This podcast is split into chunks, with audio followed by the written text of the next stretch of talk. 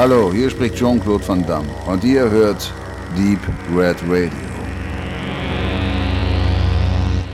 Herzlich willkommen zur Ausgabe 68. Ich hoffe, ich habe mich nicht verzählt. Und eigentlich wollte ich jetzt den Satz sagen, was äh, ausschlaggebend für diese Sendung sein wird, bis ich gerade eben erfahren habe, dass es gar nicht in diese Sendung reinkommt. Ich wollte anfangen mit das ganze Gehirn weggelutscht, wo jetzt natürlich jeder weiß, dass das aus Starship Troopers ist und Benedikt hätte dann später erzählt, äh, welche famose Band das einmal gesampelt hat in einem ihrer Lieder. Aber nix da. Unsere famose 25 Jahre Jubiläum Starship Troopers Besprechung kommt dann erst in einer Sendung äh, späteren Datums in diesem Jahr. Deswegen müssen wir jetzt über was anderes reden. Und da ich äh, unglaublich wenig Filme wieder geschaut habe und Filme sowieso langweilig sind, lasst uns doch über Klamotten sprechen. Äh, Benedikt, wie oft wurdest du jetzt äh, auf der Straße schon für John Huff gehalten und äh, gratuliert dir, wie toll doch Tanz der Totenköpfe gewesen ist als Regiearbeit? Also als erstes muss ich dazu sagen, dass äh, John Huff eine ganz, also eine andere Jacke hatte. Also mehr im Stil einer Bomberjacke und äh, aus äh, rein schwarz, nicht mit äh, Lederärmeln äh, wie, wie meine, aber äh, du sprichst natürlich an, dass ich mir einen kleinen, einen kleinen äh, Fashion-Traum erfüllt habe und habe mir ähm, eine Studiojacke von MGM gekauft in diesem Ding, das, das ihr alle in, in euren Handys und Computern habt im Internet und das war so ein Glückskauf, äh, weil man sieht zwar Bilder und man liest dann die Größe, aber man weiß halt nicht und so weiter. Aber ich habe echt wahnsinnig viel Glück gehabt, äh, weil diese, diese Jacke, also es wird da auch ein, ein Foto von auf, bei uns auf der Website geben, ähm, die ist wirklich klasse. Erstens passt die mir tatsächlich und äh, zweitens ist die sehr gut erhalten. Ähm, ich würde eigentlich gerne wissen, von wann sie konkret ist. Das lässt sich nicht so leicht rausfinden. Ich würde jetzt einfach mal schätzen, dass er Ende 70er, äh, 80er Jahre ist. Und das ist halt so eine Jacke, die, also so, die äh, von Metro Goldwyn Mayer bei Produktion an Crew äh, Mitglieder ausgegeben wurde im technischen Bereich, aber auch jetzt Regieassistenz ähnliches. Also einfach äh, ja eine Firmenjacke ne, mit dem Löwen hinten drauf. Das ist wirklich super gestickt. Das ist echt äh, gute Qualität. Und äh, ja, ich ist eine sehr schwere Jacke. Das ist mehr so im Stil von der College-Jacke so gehalten, was ich habe. Und ich bin sehr froh. Ich habe die tatsächlich für 100 Dollar gekauft. Und ich finde, das ist ein sehr guter Preis für ein sehr gut erhaltenes Zeitdokument, das wer weiß schon an welchen Sets umhergewandelt ist. Äh, und bin sehr zufrieden damit. Das ist auch eher eine Winterjacke, die ist sehr dick, also die hält gut warm. Äh, genau, das war auch tatsächlich das Highlight für mich diesen Monat. Äh, diese Jacke, weil die, der, der Moment zu sagen, komm, jetzt bestelle ich mir das äh, und das ist dann auch zu haben, das ist schon krass, weil die Anspielung auf John Huff ist ja, dass mich das damals auf eine Sinistrange Nummer, weiß ich nicht, äh, am meisten beeindruckt hatte, dass John Huff dort mit seiner alten äh, Studiojacke rumgelaufen ist. Und das fand ich schon stark. Sowas wollte ich auch haben. Und jetzt habe ich auch sowas. Ausgerechnet jetzt, wo der Dollar wieder so stark ist und der Euro so schwach, kaufst du dir was aus den Staaten. Naja, aber gut, was soll's, ne? Muss raus, die Kohle ist ja bald eh nichts mehr wert. Ähm, ja, und die Angebote für MGM-Jacken ist jetzt nicht so riesig. Äh, es sind auch viele komische Designs dabei und auch nicht sehr gut erhaltene Jacken. Ich glaube, Leo hat ja auch so ein bisschen da mich nochmal angefixt, weil er hat sich ja eine 20th Century Fox Jacke gekauft, ähm, die äh, vermutlich aus auch in 80ern stammt, die allerdings wohl laut seinem ähm, Angaben auch ein paar Mängel hat, aber trotzdem ihn gut kleidet. Äh, bin sehr gespannt, wenn wir uns das nächste Mal sehen, werden wir mal beide in unseren neuen äh, Uniformen durch die Straßen näandern. Sehr schön, sehr schön. Ist die eigentlich. Und ansprechen wird mich darauf bestimmt niemand, weil wer weiß schon, was das bedeutet. Ist die eigentlich made in China oder wurde die damals noch woanders gefertigt äh, also, vor der Haustür? Die steht, äh, ja, es ist eingenäht. Im Label ist uh, made in USA. Ei, noch so, noch homegrown, ja, die, die ja. gute alte Zeit. Hm. Ah ja. Genau. Genau. Ich fand es ganz gut, dass du das, das Jubiläum von Starship Troopers in die Einleitung bringst, die wir jetzt nicht äh, weiter begleiten. Aber dafür gibt es ja auch noch ein anderes wichtiges Jubiläum. Da müssen wir gar nicht mehr so sehr über Filme sprechen, die wir vor kurzem gesehen haben, sondern wir können ja auch ein bisschen über Deep Red Radio sprechen. Kennst du das? Das ist so ein ganz toller, famoser Podcast im Internet. Da ist es schon wieder. Dieses Internet, das ist überall. Ja, war ich lange nicht mehr, so also in den letzten Monaten, aber es ist mir noch dunkel ein Begriff. Ja, habe ich, ja, war ich irgendwann mal dabei, ne? so gefühlt. Nein, bin es natürlich immer noch. Ähm, zehn Jahre sind es her, zumindest äh, die Urbesetzung ist ja bei Deep Red Radio ein bisschen wie bei einer Band, ne? Ähm, man fängt so an mit einer gewissen personellen Konstellation, dann kommt, dann kommt jemand dazu, dann geht jemand weg. Ne? Tobi und ich haben es bis jetzt Meistens noch, der Schlagzeuger. Haben es bis jetzt noch ausgehalten. Wir haben bisher noch nie besprochen, wer als was wir uns letztendlich sehen. Ob der Tobi vorne der, der, der Schauter ist oder eher der, der Keyboarder, der die äh, Songtexte schreibt und sich aber im Hintergrund hält. Ja, und was dann Udo war oder wer David gewesen ist. Ne? Also das ist ähm, ganz spannend. Ihr hört es schon. Oder, oder Stefan. Der Udo, Udo war immer der, der die Frauen abgekriegt hat. Achso, ich dachte, der ist immer mal der gewesen, der interviewt wurde von äh, ganz bekannten Persönlichkeiten, bis du das dann übernommen hast, diesen Part. Ähm. Ja. Na, ich bin ja noch nicht ganz zehn Jahre alt, äh, aber ich äh, fühle mich trotzdem als festes Mitglied. Äh, vielen Dank.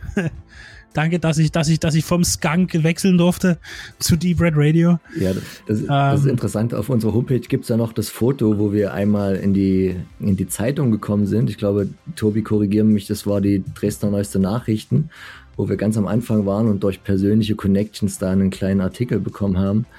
Und ähm, das haben wir damals in meinen Arbeitsplatz aufgenommen und im Hintergrund hängt dann immer noch so die Aldi-Tüte. Also so ganz äh, unprofessionell und eigentlich ein gar nicht so schönes Bild, aber unser erstes offizielles, deswegen äh, sehr lieb gewonnen. Also stöbert doch mal ähm, bei uns auf der Seite. Ich weiß gar nicht, unter welcher Rubrik wir das haben bei, äh, bei Über uns, ne? Ja, bei Über uns, ja, da ist tatsächlich das Bild, ja. Da waren wir noch äh, jung und dynamisch und wir hatten noch viel vor. Und ja, ja da, die Zeiten sind vorbei. Da gab es noch lineare, äh, lineares Internetradio immerhin schon mit, mit festen Sendezeiten. Ja. Ne? Das, wer jetzt aus, äh, aus der Region Jena hört, der denkt, na, das gibt's ja immer noch feste Sendezeiten. Ne? Okay, das ist so die kleine, kleine gallische äh, Ausnahmeinsel, wo noch wir richtig im Radio übertragen werden und ihr euch an einem Timetable halten müsst.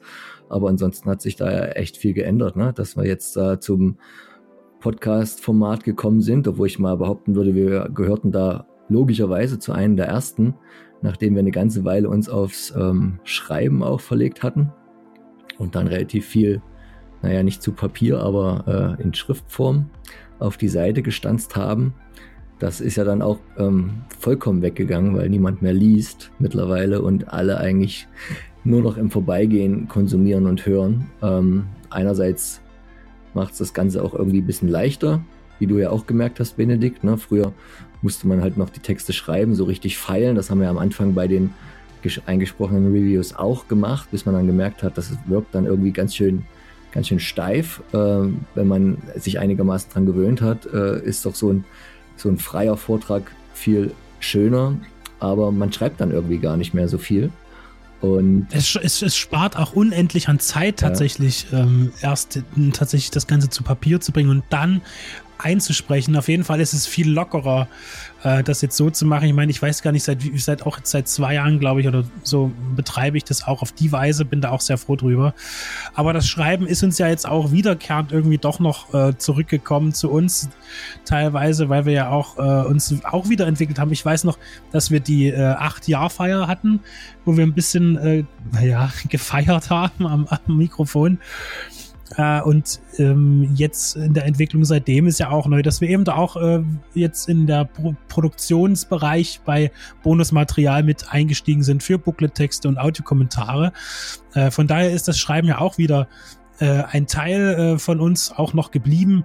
Jetzt sind ja auch wieder Filmbücher, Sachbücher äh, erschienen oder kommen noch, wo auch wir teilweise mit dran gewirkt haben.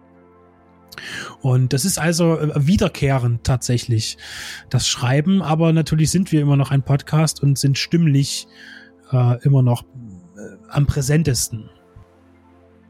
Genau, und ähm, ihr habt schon angedeutet, bevor wir dann zu den wenigen, aber ausführlich besprochenen Filmen heute kommen, habt ihr denn doch noch irgendwas Wichtiges äh, geguckt in letzter Zeit, was man loswerden will? Ich nehme mal an, dann im Programm kommt die große Halloween-Ends-Besprechung. Gehe ich da richtig? Ja, ich, ich weiß gar nicht, ich, ich habe ihn, glaube ich, gar nicht gebracht. Deswegen sage ich es jetzt nochmal, auch wenn es natürlich der, der Flachwitz des Tages ist. Äh, aber das äh, mit, mit der Halloween Ends ist das Erste, was mir einfällt, ist es halt diese, äh, dieses Crossover zwischen diesem äh, Maskenkiller und eben der animierten Ameise, die von Woody Allen gesprochen wurde.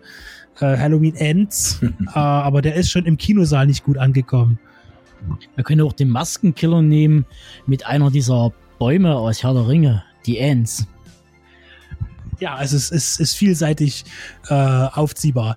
Äh, ja, tatsächlich kommt diese Review. Äh, das ist eine von den drei Filmen, die besprochen werden.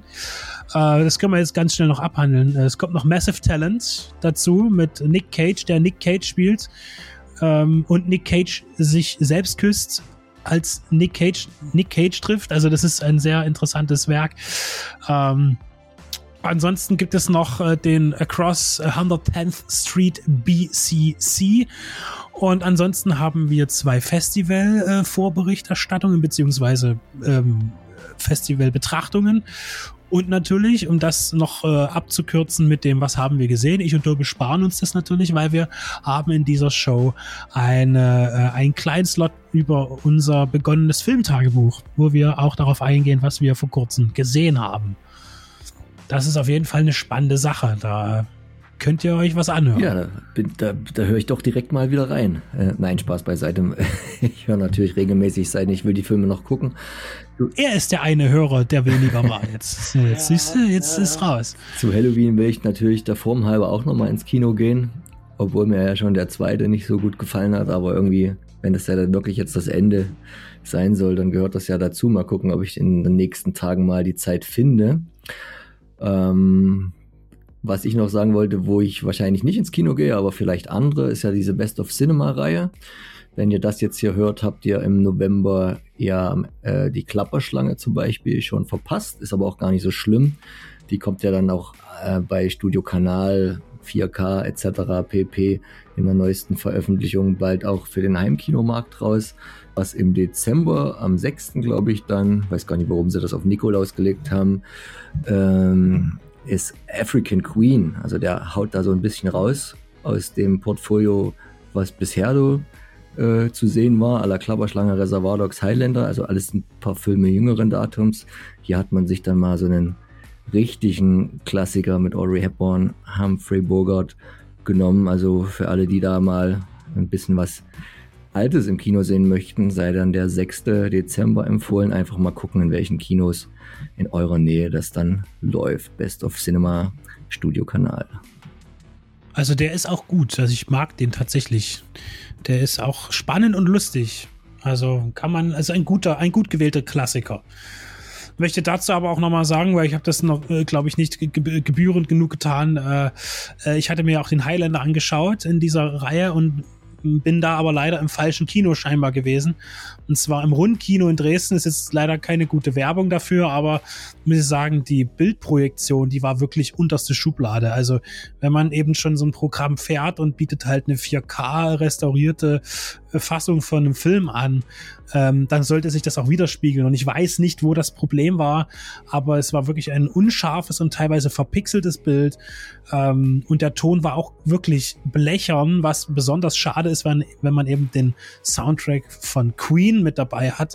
Das hat mich so ein bisschen ge geerdet, muss ich sagen, bei dem ganzen Thema, dass ich da jetzt gar nicht so erpicht bin. Aber ich glaube wirklich, dass es am Kino liegt, weil ich habe mich auch kurz geschlossen mit Leuten, die deutschlandweit da im Kino waren und die sagten, dass die Bildprojekte noch Ton super gewesen sind. Äh, tolles Bild. Also da war ich tatsächlich leider enttäuscht worden von der Reihe. Ja, was natürlich schade ist. Ja, ihr sonst noch was äh, gesichtet zu Hause im Lichtspielhaus? In den letzten Tagen, Wochen? Gesichtet, ja schon. Das kommt dann auch alles irgendwie in das, in das Tagebuch hinein. Um es nochmal kurz vorwegzunehmen, wir geben ja dann nochmal eine etwas ausführlichere Erklärung. Es ist letztendlich aus dem Gedanken heraus entstanden, zum einen Man wird älter, man vergisst viel, man vergisst vor allen Dingen auch Sachen, die man gesehen hat. Und dann äh, macht man sich ein paar Notizen und die paar Notizen, die schreibt man dann etwas ausführlicher auf und dann äh, schwuppdiwupp hat man einen Tagebucheintrag. Und zum anderen war das so ein bisschen Nostalgie, zurückgehen in die Jugend, in die Kindheit, wo man Zeitungsartikel ausgeschnitten hat, äh, zu Filmen eingeklebt hat, weil man halt schon ziemlich nerdig unterwegs war. Und äh, das äh, wollte ich wieder ein bisschen aufgreifen, weil man sich dann doch ein bisschen mehr fokussiert auf den Film, als irgendwie eine App zu betätigen. Die nutze ich ja auch, sowas wie Letterboxd. Aber so ist es halt nochmal was anderes, weil man sich dann halt doch etwas intensiver nochmal im Nachgang, im Nachgang halt nochmal damit beschäftigt. Und vielleicht sind es auch Filme oder Werke, wo wir jetzt sagen, die sind jetzt noch nie besprechenswert für eine große Review, aber man hat einfach schon mal ein paar Sachen notiert. Und falls man dann sagt, so, okay, es kommt vielleicht zum Beispiel eine Heimkino-Auswertung und man will das Ding nochmal rezensieren, dann hat man einfach das Tagebuch da, hat den Film vielleicht sogar schon gesehen und kann dann einfach darauf zurückgreifen. So auf das erste Seherlebnis. Und das ist letztendlich der, der Haupthintergrund des äh, Filmtagebuchs. Und wie wir die ganze Rubrik nennen wollen, wir haben dafür noch keinen Namen gefunden, ob das eine Selbsthilfegruppe ist für Filmenthusiasten oder äh, ein Club der toten Dichter. Alten Männer, oder? So wahrscheinlich. Club der alten Männer. Danke. Oder Mittelalten. So, so, keine Ahnung. Das macht es jetzt auch nicht besser. Also ehrlich, ich du könntest mir den Vorwurf machen, wenn ich in irgendeinem Konzern unterwegs wäre und ich würde die Frauenquote niedrig halten und äh, meine Mitarbeiter ausnutzen und äh, von neuen Sachen halte ich nichts, das ist Teufelswerk. Das klingt jetzt schon ein bisschen schäbig. Aber gut, äh, es sei verziehen. Ja, so richtig feiern. Zehn Jahre Deep Red Radio ist. Wir haben über 1200 Audio-Reviews gemacht. Äh, ich habe heute nochmal alles durchgeguckt. 200 sind irgendwie schriftlich noch von damals übrig geblieben. Wir haben über 64 Interviews. Grob zusammengerechnet kommen wir auf über 15.000 Minuten Bespaßung. Also das langt für 10,5 Tage. Das, das ist doch fast schon Guinness-Buch verdächtig, oder? Müsste mal jemand ja, messen und zählen. weiß ich nie. Wir müssten uns dann messen lassen an anderen internationalen Podcasts, die das schon länger betreiben und ausführlicher betreiben, weil die eine Teamgröße haben, die im zwei- oder dreistelligen Bereich ist. So, äh, das ist, ich glaube, da wird es ein bisschen. Außerdem haben wir uns ja ein bisschen gesund geschrumpft, da kommt ja jetzt ein bisschen weniger, ist ein bisschen weniger Output. Aber wir sind trotzdem immer noch grob zusammengerechnet mit den Zahlen. Äh, gerade jetzt in den letzten Monaten ist es gerade wieder enorm hochgegangen, was vielleicht aber auch an der Jahreszeit liegt. Das ist jetzt langsam wieder etwas kühler wird und die Leute wollen sich informieren und man bleibt zu Hause man guckt dann doch Filme. Man merkt, das Sommerloch ist vorbei und ähm, ja, wir liegen dann halt so bei irgendwas zwischen 7.000 und 8.000 Hörern pro Monat und das ist, glaube ich, äh, ich kann damit locker leben. Wir auch. Finde ich. Benedikt, noch, so. eine, noch, eine, noch eine Frage. Du hast ja letzte Einleitung gefehlt, weil noch kein Internet vorhanden war in deiner neuen Wohnung. Das weiß ja jetzt auch schon jeder. Ja. Äh, und das Stichwort gesund geschrumpft. Wie ist denn das Archiv? Alles eingeräumt, alles an seinem Platz oder ist da noch Fluss, was so die Regalanordnung angeht? Nee, es ist tatsächlich alles mittlerweile da, wo es erstmal hingehört, regaltechnisch. Wie es jetzt einsortiert ist, das, ja, das wird sich noch verändern in den nächsten Wochen und Monaten mal Stück für Stück. Aber die Regale stehen. Naja, dummerweise ist es ja so, dass ich durch die neue ähm, Begebenheiten, äh, die geografische sozusagen in der Wohnung, leider noch ein Regal dazu nehmen musste. Ähm, ja, das heißt, es ist halt auch ein bisschen mehr Platz jetzt äh, noch dazugekommen. Das tut mir leid, nützt aber nichts. Also, ja, den werde ich schon noch irgendwie nutzen können. Äh, ansonsten, ja, ist das Filmbesprechungszimmer fertig und äh, wenn du dann demnächst mal wieder in Dresden bist, dann bist du auch herzlich eingeladen, es selbst äh, zu begutachten, eine Flasche Champagner an die Wand zu schmeißen oder irgendwas in der Richtung. Passt, passt denn da zwischen die zwei Regalwände ein, ein, ein, eine Gäste-Luftmatratze oder wie wird das dann geregelt in solchen Fällen bei euch? Also in der Tat ist die Wohnung ja dekadent groß und äh, bietet äh, mannigfaltige Möglichkeiten, äh, auch für dich als Allergiker gegen äh, Kleintierhaare ähm, lässt sich da sicherlich eine etwas äh, gedämpfte Zone finden. Zum Beispiel eben im Filmzimmer. Da passt nämlich durchaus eine äh, Luftmatratze rein. Habt ihr, habt ihr ein, ein Getier zu Hause oder was? Oder? Ja, acht, acht Beine insgesamt. Eine, eine Spinne also oder was? Menschen ausgerechnet. Äh, Nein, es sind äh, zwei äh, Katzen. Du, hast Katzen jetzt, ja? ja, hab Ja, ich, ich, ich, ich, ich lebe mit den Katzen. Also ich, ich darf dort wohnen, ja, sozusagen. Ach, deswegen hast du auch Ja, das die, kleine die, Zimmer die. Katzen äh, hat äh, meine Freundin mitgebracht und äh, ähm, ja, die Besitzverhältnisse sind da äh, natürlich fließend. Äh, insofern äh, habe ich jetzt sozusagen auch Katzen, ja, die, die mich hin und wieder auch mögen. Äh, manchmal mich an mir zweifeln, glaube ich, und andererseits auch mal angreifen, aber dann auch mal wieder lieb sind. Also ich bin, äh, es läuft bislang ganz gut, würde ich sagen. Und wie ist es so? Von, Redest du dann noch von der Katze oder schon von der Partnerin? Ha, naja, äh, prinzipiell von der Mentalität her äh, sind da durchaus Parallelen zu sehen, im positiven Sinne natürlich. ist eine ganz schöne Umstellung, oder? Vom, vom alleinigen Single-Haushalt äh, zu so einer Vierer-Geschichte quasi. Äh, ja, es ist natürlich eine Umstellung, aber keine, die äh, in irgendeiner Form äh, etwas Negatives für mich innehat, weil wenn ihr jetzt nochmal zurückschaut, ich habe ja tatsächlich dann elf Jahre lang eigentlich alleine gewohnt. Ich habe davor in einem WG-Konzept gewohnt, aber so richtig äh, zusammen mit jemandem habe ich ja nie gelebt. Ähm, also schon gar nicht jetzt in irgendein mit, mit einer Frau, zu der man äh, eine Beziehung hat, eine richtige. Äh, und das ist natürlich was ganz Neues für mich und sehr spannend. Äh, aber ich vermisse jetzt gar nicht. Ich habe jetzt tatsächlich meine Wohnung, meine Wohnungsschlüssel abgegeben vor äh, gestern. Äh, gestern war es gewesen.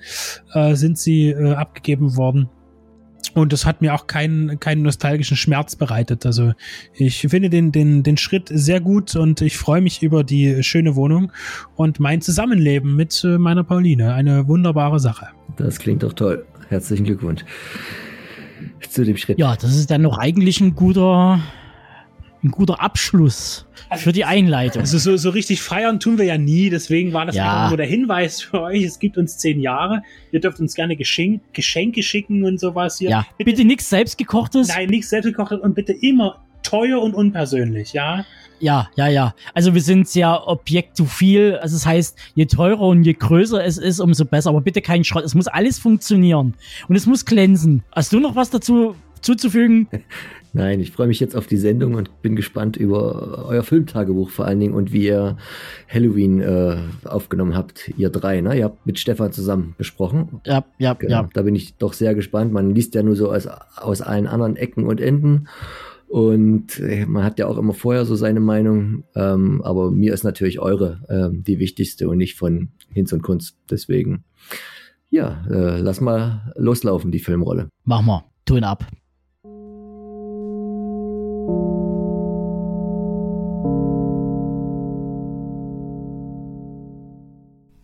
Schönen guten Abend äh, von draußen aus der Nacht vom Kino. Hier ist der Tobe, der Benedikt und der Stefan und wir waren gerade in Halloween Ends. Und wir möchten anmerken, dass wir jetzt eine harte Spoiler-Review machen, weil sonst macht das alles irgendwie keinen Sinn. Ja, sagt mal Jungs, was sind eure Eindrücke jetzt frisch nach dem Kino? Für, für einen Abschluss einer Trilogie, die auf ja eigentlich irgendwas hinarbeitet, ähm, fand ich es überraschend wenig, muss ich sagen. Äh, Ich, äh, ich habe das schon bei der letzten Review zu Halloween Kills gesagt. Ich sehe ja nicht, wie viele andere ähm, Halloween als so eine heilige Kuh des, des Slasher-Films und wenn man danach geht, wurde ja rein theoretisch mit diesem Franchise schon sehr viel Merkwürdiges getrieben, äh, sei es Resurrection oder, äh, die unter, oder ich meine, da gibt es wieder Streitereien, die sagen, das hört nach Halloween 4 auf und dann kam nur noch Scheiße und ähm, da bin ich ja halt raus. Ich kenne die Filme, ich habe sie auch da und ähm, es hat auch einen gewissen Reiz, aber ich habe eben diese Nostalgie direkt damit nicht. Da kommen wir dann aber gleich noch am Ende hin dazu, was eben äh, die Projekte des, des Regisseurs angeht, die dann noch kommen werden. Mir war der Film jetzt, wenn ich drüber nachdenke, eigentlich relativ egal. Was, was mir äh, aufgefallen ist, wenn man dann so schaut, was, was wird hier angeboten, an Story und an, an Optik, muss ich sagen, fand ich den Halloween Kills optisch stärker. Ich fand den optisch stärker.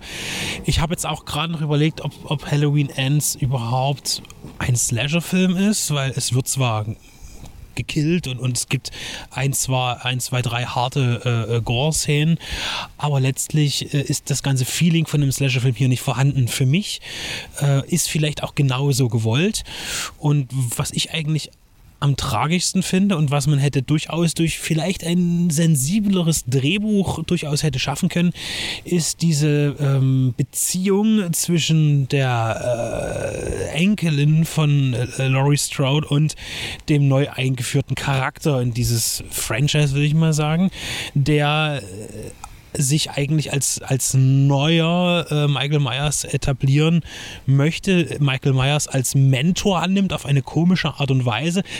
Die, äh, diese Mentorenrolle fand ich auch ziemlich dürftig. Da hätte man durchaus irgendwie noch mehr hineingeben können. Und die, diese Liebesgeschichte, die nebenbei noch existiert, die eigentlich sehr viel ausmacht und in dem eigentlich dem Ganzen vielleicht auch eine gewisse andere Kraft verleihen wollte, die fand ich so dünn, weil die Motivationen, die werden zwar erklärt in dem, also sehr, sehr Hammer, Holzhammermäßig erklärt in der, in der Handlung, aber ähm, da kommt bei mir überhaupt nichts auf. Das heißt, es ist unglaubwürdig und dadurch ist eben irgendwie am Ende doch alles für mich egal gewesen. Ja, danke für deine Meinung. Also ich äh, war äh, grundlegend eher mal ein bisschen positiv angetan, weil ich die äh, Stimmung der Bedrohung und der Angst und dieses Terrors, der über der Stadt Haddonfield liegt, hier nochmal recht gut repräsentiert sah. Ähm, äh, es war der zweite Teil Halloween Kills, ja, das stimmt, der ist ähm, optisch ansprechender, der gibt ästhetisch mehr her. Der ist auch, wie du schon vor unserem Film vorhin sagtest, ein zünftiger Slasher, ohne zu sehr zu übertreiben, aber er hat halt die Kills man hat da Michael Myers in Aktion. Ähm, das äh, fällt mir jetzt rückblickend auf. Die haben diese neue Trilogie entworfen. In dem ersten Film, der jetzt schon äh, vier Jahre her ist, hat man es nochmal reetabliert alles. Er war lange im, im Knast, also ein ganzes Leben im Knast, kommt dann raus. Ist so quasi so ein Neustart, so ein Reboot. Im Kills darf er dann, da darf es nochmal richtig zur Sache gehen. Da erlebt man ihn nochmal in Aktion. Und hier tritt er bewusst sehr stark in den Hintergrund. Also zumindest die ersten kompletten zwei Drittel des Films sieht man ihn ja eigentlich nicht, aber äh, sein, sein Schatten, sein, sein dunkler Geist, diese Bedrohung durch ihn existiert halt weiter in den Figuren. Und dieser neue, unübliche Ansatz, den würde ich erstmal als positiv verteidigen. Äh, ich konnte ihm was abgewinnen. Also wir haben am Anfang gleich einen Unfall, du hast es jetzt gerade schon so angedeutet, oder dass wir es jetzt in allen Details ausboilern müssen, dass er so, dieser junge neue Kerl in diese Fußstapfen von Michael Myers tritt. Dann hat man zahlreiche Bildbezüge, ich zähle sie jetzt ganz schnell auf, nur dieser, dieser Tunnel, dieser Gully-Tunnel hat an S äh, äh, erinnert, hat man gesagt. Zig Carpenter-Bezüge von Christine, Autowerkstatt, Schrottplatz, Radiostation, Fork, ich versuche es nur alle hinzukriegen, The Thing war drin, auch als äh, Filmzitat hat und so weiter. Also man hat Carpenter gehuldigt, sonst bin ich damit auch schon fertig. Sehr stark, er war ja auch Executive Producer hier wieder. Und ähm, aber eben diese, ja, ich gebe dir recht, also diese Beziehung vor allem zwischen ihm und ihr ist ja zentral für den Film. Und die war, die war da, die hatte auch starke Präsenz, sie hatten viel Screentime zusammen, aber da wirkte einiges manchmal ein bisschen plump, ja. Äh, trotzdem fand ich es mutig, äh, weil Michael Myers, wie wir wissen, immer dieser böse Geist, der nie stirbt, ist, dass er wirklich in so einem Halloween-Film, in so einem Finale, zwei Drittel äh, am Anfang komplett eigentlich fast in den Hintergrund gerät und, und anderen Figuren der Raum gegeben wird. Und wir erinnern uns ja, nur noch so viel dazu, dass in Kills ja äh, Jamie Lee Curtis sehr stark in den Hintergrund getreten ist und jetzt tritt sie wieder stark in den Vordergrund in diesem Film auch wieder. Also es wird wirklich versucht, auch mit dem Ende alles konsequent zu einem Ende zu bringen. So wirkt das jedenfalls auf mich. Jetzt können wir noch ein bisschen über die Stimmung oder die Schwächen und Stärken diskutieren, ja ich finde, dass ähm, der Versuch gewagt wurde, eben doch mehr äh, Emotionen in den Figuren zu zeigen, ähm, Zwischenmenschlichkeiten aufzubauen. Und das, was bei der, zum Beispiel bei dieser ähm, Liebesbeziehung der Aufkeimenden eben bei mir nicht funktioniert, das finde ich schade, dass das auch irgendwie ein bisschen versäumt ist, vielleicht angedacht war, vielleicht rausgeschnitten wurde, vielleicht nicht weiter verfolgt werden wollte, ist zum Beispiel auch die Beziehung zwischen Laurie und dieser Freundin der deren Namen ich jetzt nicht weiß, die in einer Bar arbeitet, die aber bei ihr zu Hause abhängt, so ein bisschen düsteren Flair hat, Tarotkarten legt. Für mich wirkte das so, ist das jetzt auch vielleicht dort eine, eine, eine sexuelle Beziehung, eine Liebesbeziehung zwischen Laurie Strode und einer Freundin? Ähm, das sind Dinge, die, die mir aufgefallen sind, wo ich gesagt hätte, naja, wäre das aber auch, wenn es so gewesen wäre, wieder viel, zu viel gewesen, zu viele äh, Beziehungen. Ähm, und, und, ich finde, er stützt sich ja nicht wirklich immer auf, auf irgendwas. Also gerade auch ähm, die, die Allison, äh, die dann, wo man ja anmerkt, dass sie halt irgendwie Vaterfiguren sucht und dann gibt es halt diesen komischen Polizeitypen, der, der wesentlich älter als sie ist, so ein grobschlächtiger Kneipentyp eigentlich, der einen dummen Sprüchen und so und ja, ja, ich, ne, und der dann immer wieder mal auftritt und sie irgendwie na, doch wieder äh, in die Falle haben will oder irgendwas und sie hat kein Interesse mehr und sich dann halt einen Jüngeren sucht, der auch seelisch gebrochen ist und da ihr Glück versucht.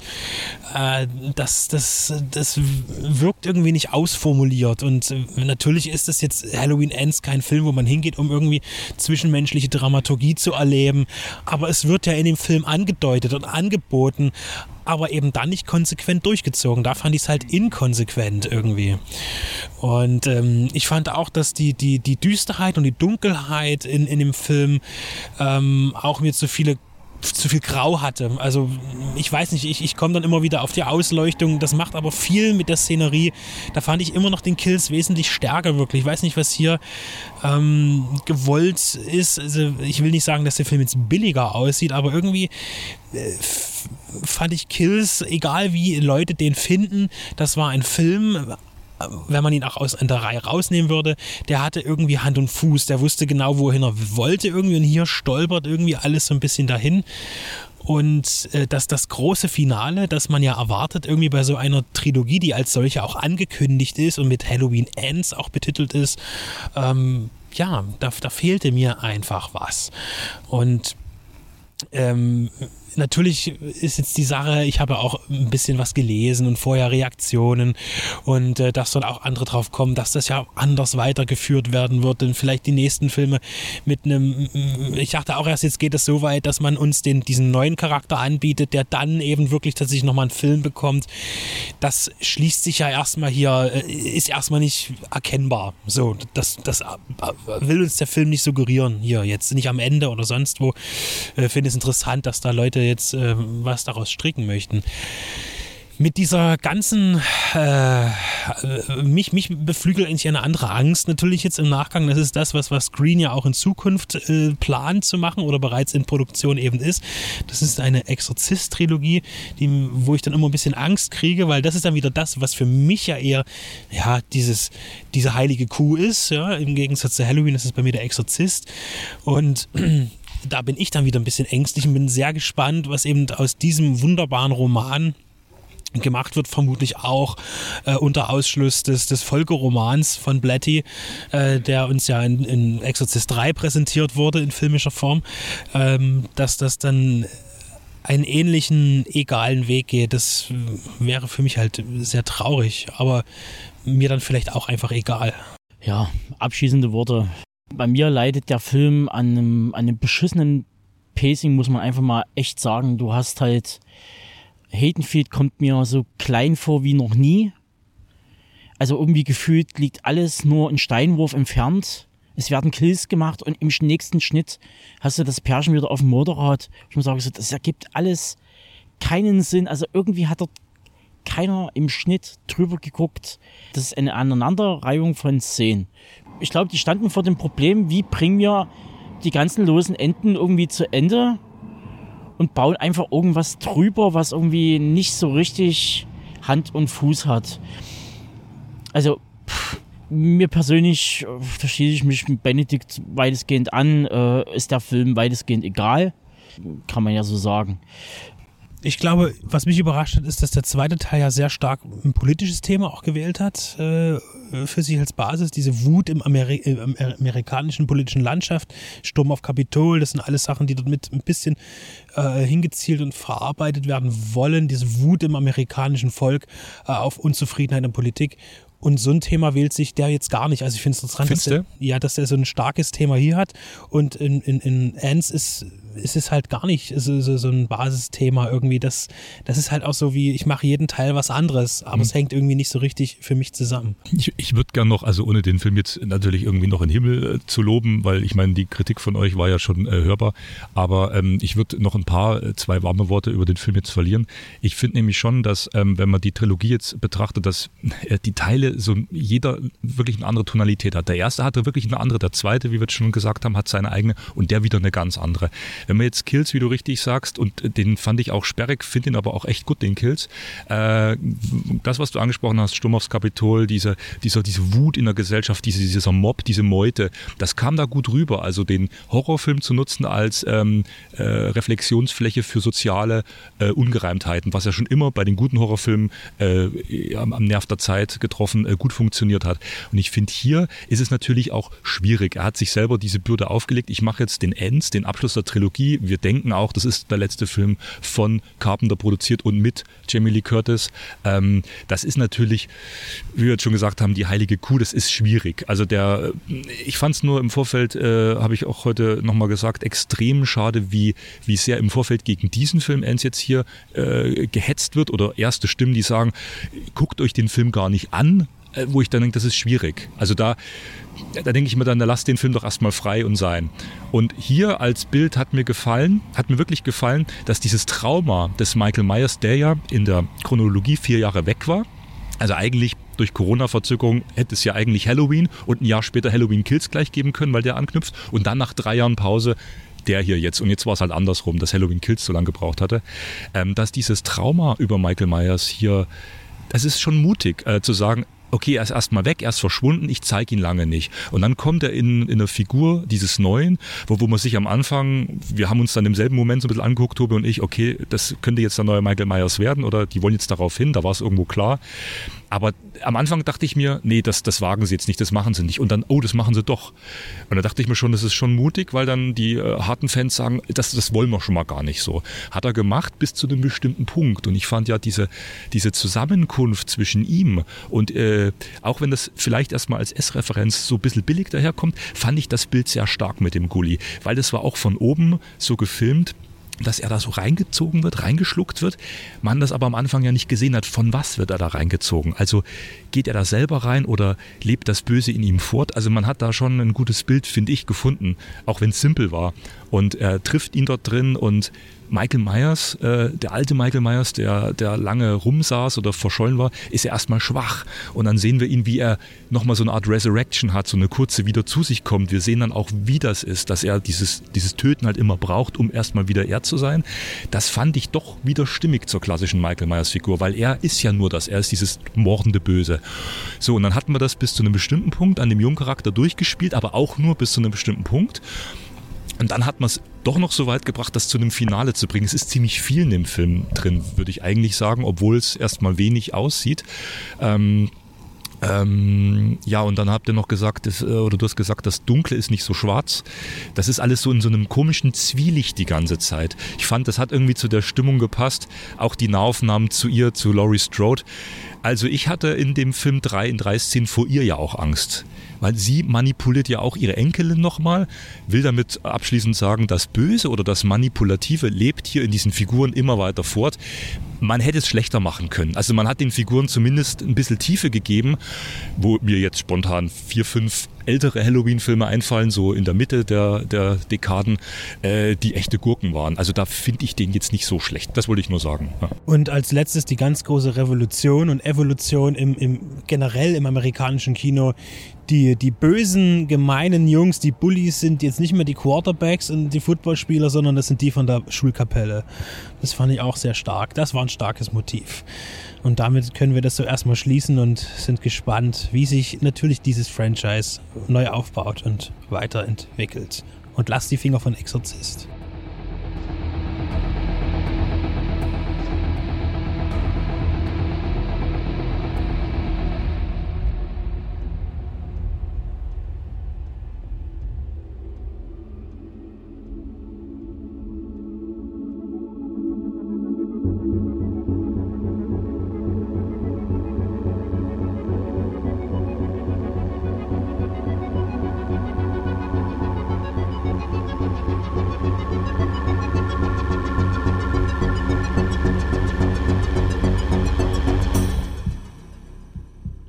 Kino, drei Tage, acht Filme. Quer durchs fantastische Genre.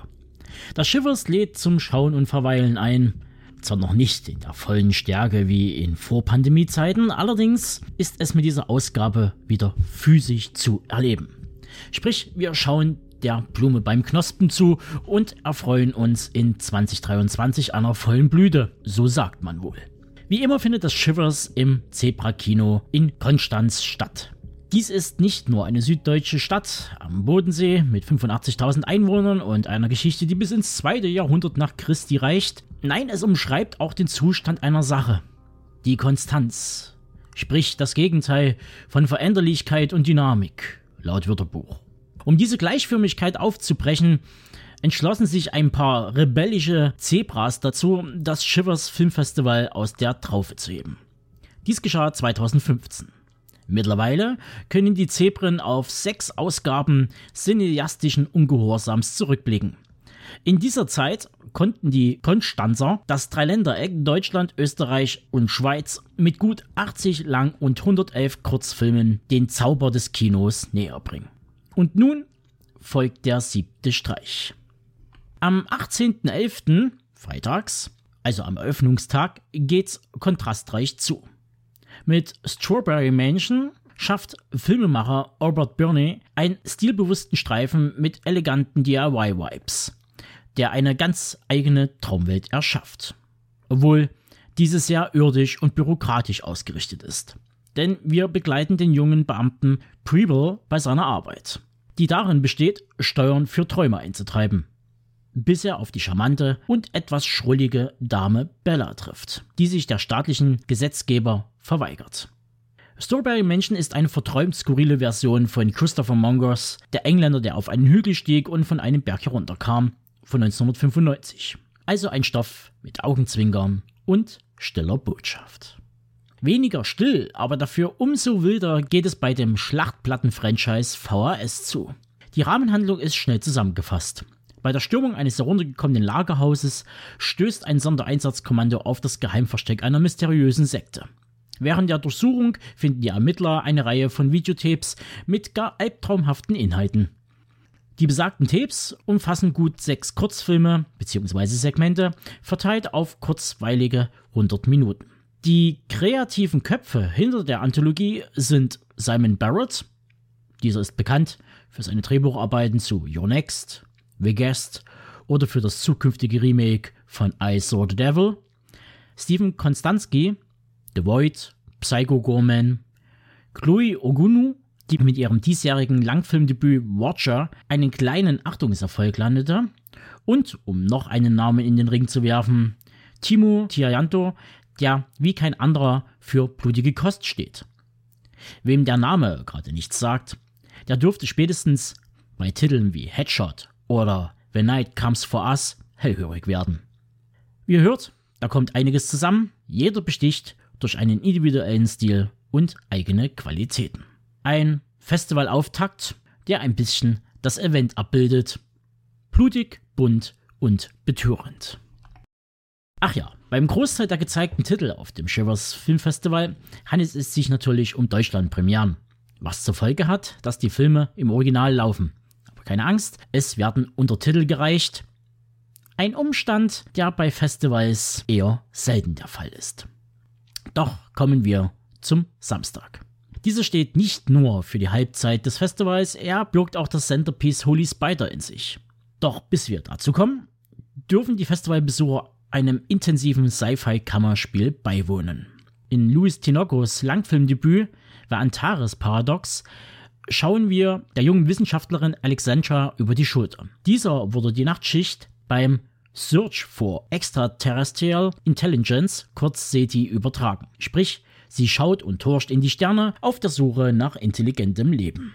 Als Alexandra tatsächlich ein seltsames Signal empfängt, wird sie mit diversen Fragen konfrontiert.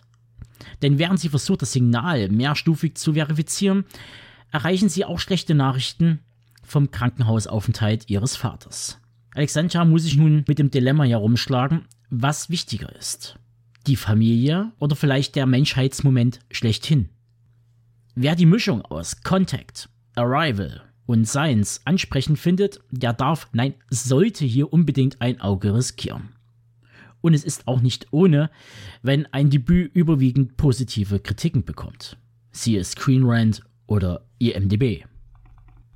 Kommen wir nun zum Kernstück. In der noch jungen Geschichte des Festivals wurde nebst der Unterhaltung auch immer ein Auge auf aktuelle Themen gelegt. Im Zuge der momentanen Geschehnisse im Iran, die über Jahrzehnte hin forciert wurden, entschieden sich die Zebren dazu, Ali Abbasis Holy Spider ins Programm zu nehmen. Doch worum geht's? Iran 2001. Eine Journalistin aus Teheran taucht in die berüchtigsten Vororte der heiligen Stadt Mashhad ein, um in einer Reihe von Frauenmorden zu recherchieren. Sie stellt schnell fest, dass es die örtlichen Behörden nicht sehr eilig haben, den Fall gelöst zu sehen. Die Verbrechen sollen von einem einzigen Mann begangen worden sein, der behauptet, die Stadt von ihren Sünden zu reinigen, indem er nachts Prostituierte angreift. Ja, nach dem wirklich sehenswerten Border von 2018 kehrt Abasi wieder zurück auf die große Leinwand. Holy Spider ist ein wuchtiger Film. Hart bis aufs Mark, angereichert mit Tropes aus dem Thriller- und Noir-Genre. Ben Gennigsburg auf rogerebert.com schrieb ziemlich zutreffend, vor allem ist es ein Film über soziale, politische und religiöse Fäulnis mit einer eingebrannten Frauenfeindlichkeit, die nur dann ein Thema ist, wenn sie offen und offensichtlich wird. Holy Spider wird für heiße Diskussionen und ein unwohles Gefühl sorgen.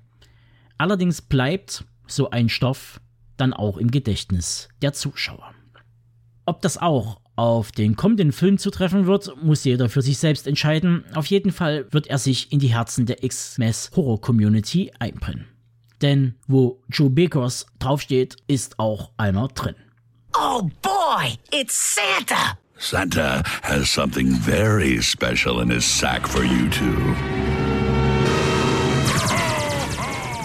Man wird beim Lesen des Plots zu Christmas, Bloody Christmas, das Gefühl nicht los, dass besagter kleiner Audioschnipsel aus der Futurama X-Mess Story plus einer Sichtung von Camerons Terminator Mr. Bekos dazu bewogen hat, die krude Weihnachtsmeer in seinem Kopf aufs Papier zu bringen. Anstelle von Fry und Kollegen muss sich Tori, die Inhaberin eines Plattenladens mit Hang zum Metallischen, einem Androiden Santa Claus erwehren. Ob sie es schafft, dem dicken Onkel aus Altmetall den Stecker zu ziehen, erfahrt ihr exklusiv im November beim Shivers 2022. Was ich aber vorab verraten kann, ist, dass zum einen Abraham, Parker Lewis, der Coole von der Schule, Ben Ruby, ins Gewand des Weihnachtsmanns schlüpfte und dies mit einem fetten Synthscore aus der Feder von Steve Zombie Moore in Szene gesetzt wurde. Und zum anderen sorgten die beiden Effektmaker Josh und Sierra Russell für die stylische Matschepampe im Film. Was die Namen sagen euch nix? Dann schaut mal Netflix The Ritual oder den neuen Hellraiser an. Erste Stimmen zum Film sind trotz des niedrigen Budgets für so ein grafisches Werk voller Lobes. Und damit schließt Tag 2 von 3. Der Samstag war und steht eindeutig für den krassesten Ritt auf dem Rollercoaster der Gefühle. Nun läuten wir das Finale des Festivals ein. Denn wie ein altes Sprichwort besagt, wie der Freitag sich neigt, so der Sonntag sich zeigt. Schließt das Festival den Kreis. Der Epilog schlägt zarte Bande zum Prolog. Heißt im Klartext, es geht wieder etwas weirder zur Sache. Im Angebot haben wir einen Beitrag aus Estland, England und Südkorea. Zur besten Kaffee- und Kuchenzeit kehrt der geneigte Cineast ins Hotel zum verunglückten Alpinisten ein, um dort bei bester Aussicht ein Whodunit Mystery Noir Thriller mit Cypher-Elementen frei nach den Strugatsky Pros zu erleben. Ihr wisst schon, die Brüder, die Es ist nicht leicht, ein Gott zu sein oder Picknick am Wegesrand geschrieben, beziehungsweise Tarkovskis Stalker beeinflussten. Gut 40 Jahre nach der letzten regulären Aufführung damals in der DDR, glaube ich, erschien nun per Kamera Obscura dieses Kleinod als limitierte Edition. Beim Shivers allerdings könnt ihr Grigori Gromanows eigenwillige und zugleich wundervoll fotografierte Interpretation auf der großen Leinwand erleben. Definitiv ein Werk, das all eure Aufmerksamkeit abverlangt, aber ihr werdet belohnt. Wem nach der mörderischen Après-Ski-Veranstaltung der Sinn nach leichter, aber dennoch hintersinniger Kost steht, der sollte Manfish von Mark Coleman eine Chance geben. Denn hier servieren euch die Zebren ein Cocktail bestehend aus etwas Ariel, Splash und einem Schuss Shape of Water. Kenway Island, eine beschauliche Insel an der Mündung der Themse in der englischen Grafschaft Essex. Hier verbringt und lebt und wahrscheinlich stirbt auch irgendwann Terry. Zumindest hat er sich mit dieser Vorstellung abgefunden, bis irgendwann eine Mensch-Fisch-Kreatur in sein Leben gespürt wird. Terry wittert die Möglichkeit auf großes Geld und ein anderes Leben. Doch dann verliebt er sich unverhofft in den außergewöhnlichen Gast. Eine Liebe über alle Grenzen hinweg erblüht. Aber wie soll das Leben ohne die rosarote Brille ausschauen? Wird er am Ende von der Gesellschaft geächtet? Und sperrt man die neue Liebe seines Lebens in eine Sea Life Show? Fragen über Fragen und die Antwort erhaltet ihr gegen 17.30 Uhr im Sinne aquaristischen Saal des Zebra-Kinos. Nachdem man sich bei Fisch und Chips die Tränen der Verzückung weggewischt hat, folgt nun die Krönung. Der Zenit, die Pointe oder auch der letzte Akt. Und es wird noch einmal ganz groß. Decision to Leave von Park Chan-wook, Oldboy oder die Taschendiebin, steht auf dem Plan. In bester Hitchcock-Manier werden hier falsche Pferden gelegt, Charaktere zwischen Pflicht und Leidenschaft porträtiert und Begehrlichkeiten geweckt. Im Mittelpunkt des Geschehens steht der Ermittler He Yong, der den Tod eines Mannes in den Bergen untersucht und währenddessen die geheimnisvolle Frau des Toten, Sure, kennenlernt und Gefühle für sie entwickelt. Doch eine unweigerliche Frage muss sich unser Detektiv gegen Ende stellen, ob er will oder nicht. Hat die Ehefrau etwas mit dem Tod ihres Mannes zu tun? Hm. Decision to Leave wirkt unheimlich dicht und zugleich streut er Finden ein. Diese Art des Geschichtenerzählens gerät in den letzten Jahren kontinuierlich aus der Mode.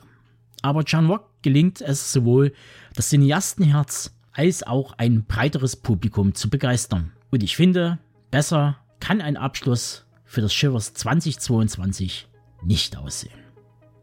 Die Zebren sind zurück, haben sich rausgeputzt, die Streifen hochgekrempelt und in die Hufe gespuckt. Die Filmauswahl kann sich sehen lassen. Nach zwei Jahren Pause und Online-Streaming-VOD-Gewerkel wird Kino endlich wieder erlebbar gemacht. Das trifft auch auf das Rahmenprogramm zu. Nebst der Langfilme wird es auch wieder Kurzfilme geben, sowie das eine oder andere QA via Videocall. Welche Titel es final werden, könnt ihr in den kommenden Tagen über die Website des Festivals bzw. deren Kanäle wie Facebook und Instagram in Erfahrung bringen. Und wie man bereits lesen konnte, halten die allseits beliebten Gewinnspiele mit schicken Preisen ebenso Einzug ins Festival wie ein etwas umfangreicheres Catering während der langen Festivaltage. Ach ja, und das zweitwichtigste nebst dem muggeligen Filmeschauen im dunklen Saal ist natürlich das Austauschen und Feiern. Somit bleibt mir nur noch zu sagen, viel Spaß auf dem Shivers Film Festival vom 18. bis 20.11. im Konstanzer Zebra Kino. Einige Infos findet ihr auf unserer Seite unter deep-red-radio.com oder auf shivers.de. Ansonsten könnt ihr euch auf einen Recap bzw. einen Nachklapp zu den Festivaltagen freuen. Und bis dahin, macht's gut und geht mal wieder ins Kino.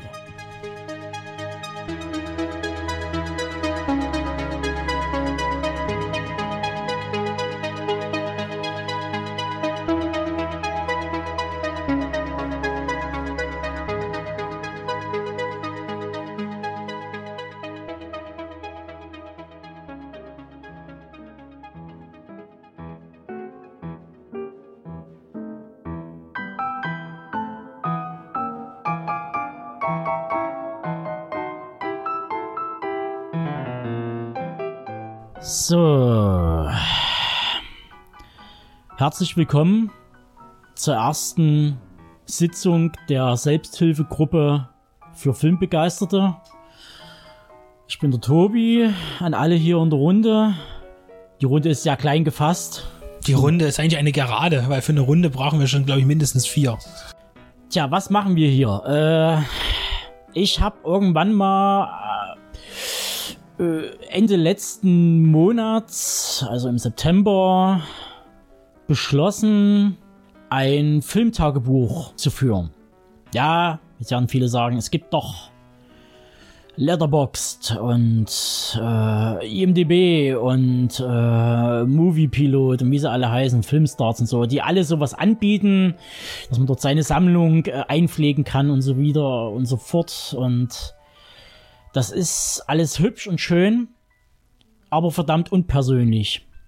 Und ich habe mir gesagt, so, nein, ich möchte vielleicht auch aus nostalgischen Faktoren heraus äh, nochmal meine Kindheit, Jugend nochmal aufleben lassen und sagen so, na, wie es früher war, so Zeitungsausschnitte zu Filmen sammeln, einkleben, sowas ähnliches auch in vielleicht in einer etwas erwachseneren Form, mehr oder weniger, wenn ich mein Zeug angucke.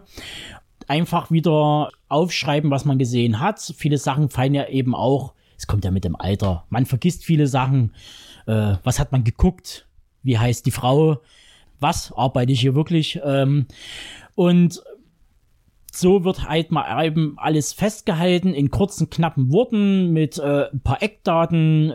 Manche machen Inhaltsangabe noch dazu, wie der Benedikt zum Beispiel. Eine kleine, äh, bei mir fällt sowas komplett weg. Dafür fällt bei mir das Fazit etwas größer aus. Zum Teil, ich schreibe dann in Minischrift äh, mit Lupe, dann lesbar irgendwann mal mit 80 Jahren. Und ähm, ich mache da noch ein bisschen gestalterisch, noch ein bisschen was drin äh, im Buch. Ähm, und das seht ihr dann aber über diverse Kanäle nochmal durch Fotos und vielleicht nochmal so ein, ein Video zum Durchblättern, damit ihr wisst, worauf ihr euch einlasst oder was wir da vorhaben oder machen oder tun. Ja, letztendlich ähm, auch einer der Beweggründe, warum ich es gemacht habe, ist natürlich, das liegt neben Benedikt auf der Couch, äh, auch ein Todbaumprodukt. Und zwar Licht und Schatten, Viktor Klemperer, das Filmtagebuch, wo er auch in kurzen, knappen Worten mit Inhaltsangaben, meistens auch so ein- oder zwei Satz Inhaltsangaben, äh, genauso auch seine Beurteilungen, seine Filmbesuche äh, beurteilt. Und das äh, hat uns angesporen, vielleicht irgendwas in der Richtung zu machen, weil man sich dann doch ein bisschen mehr dann wieder mit dem Thema befasst und vielleicht auch wohl überlegt, was man einschreibt, ähm, weil einfach so löschen ist er nie. Ich denke schon, dass es in vielen Bereichen hilfreich ist, so ein Filmtagebuch zu führen, gerade wenn man wie wir ein bisschen mehr guckt als möglicherweise der Durchschnittsbürger. Wobei, das kann man ja so genau gar nicht sagen, denn äh, wenn man schaut, ich weiß gerade nicht die genaue Zahl, wie viel im Durchschnitt der Bundesbürger einfach nur Fernsehen guckt oder heute vielleicht auch streamt oder YouTube oder irgendwas, dann glaube ich, äh, ist man mit einem Film am Tag äh, übers Jahr gesehen vielleicht sogar noch weniger dem Medium hingegeben als andere, die sich nicht mit Film direkt beschäftigen, sondern andere Unterhaltungsmedien für sich nutzen. Ähm, ich finde es einfach spannend, nach einem Film nicht gleich einfach äh, das Licht auszumachen oder vielleicht sogar in manchen Situationen den nächsten Film einzuwerfen, sondern sich nochmal kurz damit zu befassen, was man gerade gesehen hat. Und zum anderen finde ich es eine tolle Übung, äh, sich auch kurz zu fassen, was besonders mir immer wieder mal schwerfällt, äh, auch wenn es darum geht, Handlungen zusammenzufassen. Oh, wo, was ist jetzt wichtig? Und, äh, und ich habe ja gesagt, ich nehme eine Seite, einen Film in, in meinem Filmtagebuch und man, das ist meine Begrenzung, die ich mir setze, mehr wird es nicht. Und äh, das ist für Inhalt und Fazit und Eckdaten. Und ich denke, das hilft schon sehr, auch für mich, äh, mich da auch mal kurz zu fassen zu Filmen, die ich gesehen habe. Äh, Viktor Klemperer ist auch das, was mir als allererstes in den Sinn gesprungen ist, als du davon erzählt hast äh, und als wir beide uns getroffen haben und ich auch sofort umgehend begeistert war und mir noch am selben Tag ein entsprechendes Buch gekauft habe. Ich fand die Idee toll. Und äh, wir beide haben den Viktor Klemperer mit Licht und Schatten in unserer Bibliothek zu stehen. Äh, will dazu noch mal anmerken, dass er natürlich äh, durch auch vielleicht sogar noch viel bekannter ist der allgemeinen Welt durch viele andere Tagebücher, die er geschrieben hat und veröffentlicht wurden, die er auch die politische Situation äh, in Deutschland äh, wiedergibt. Und er ist, denke ich, schon eine der wichtigsten deutschen Persönlichkeiten des 20. Jahrhunderts, die aber vielleicht gar nicht so äh, eben sowieso nicht auf dem Lehrplan stehen und auch so nicht so sehr im kollektiven Gedächtnis äh, verankert sind. Aber gerade uns als Filmfreunde, Filmenthusiasten und auch Filmwissenschaftlern weltweit ist das Werk von Viktor Klemperer, also dieses Tagebuch, durchaus bekannt und bewusst. Äh, er wird äh, oft zitiert oder es wird, er wird nicht unbedingt zitiert, aber man nimmt Bezug auf ihn spannend ist, dass er eben dieses Filmtagebuch, was äh, jetzt zum Beispiel in Deutschland vom Aufbauverlag veröffentlicht ist, äh, dass das von 1929 bis 45 seine Kinoerlebnisse beschreibt und ähm, er ist halt auch äh, Jude und äh, deshalb ist es besonders äh, auch ein Symbol dafür, wie stark seine Filmleidenschaft damals äh, gewesen ist. Denn als Jude war es nicht einfach, äh, in dann in den 40ern ins Kino zu gehen. Äh, schon gar nicht 44, 45 äh, oder 43, äh, da ist man nicht reingekommen und das heißt, er hat eigentlich wirklich unter bewusst in Kaufnahme, dass er entdeckt wird, eine Strafe davon trägt, vielleicht sogar Deportation, Tod. Äh, das hat er alles, dieses Risiko auf sich genommen, um Filme zu schauen. Und ich glaube, eine größere Liebeserklärung gibt es an dieses Medium überhaupt nicht. Und mir fällt auch kein anderes, äh, keine andere äh, symbolische Kraft ein, die eine Liebe zu dem Medium so stark beschreibt, wie ich es durch Viktor Klemperer eigentlich erfahren habe.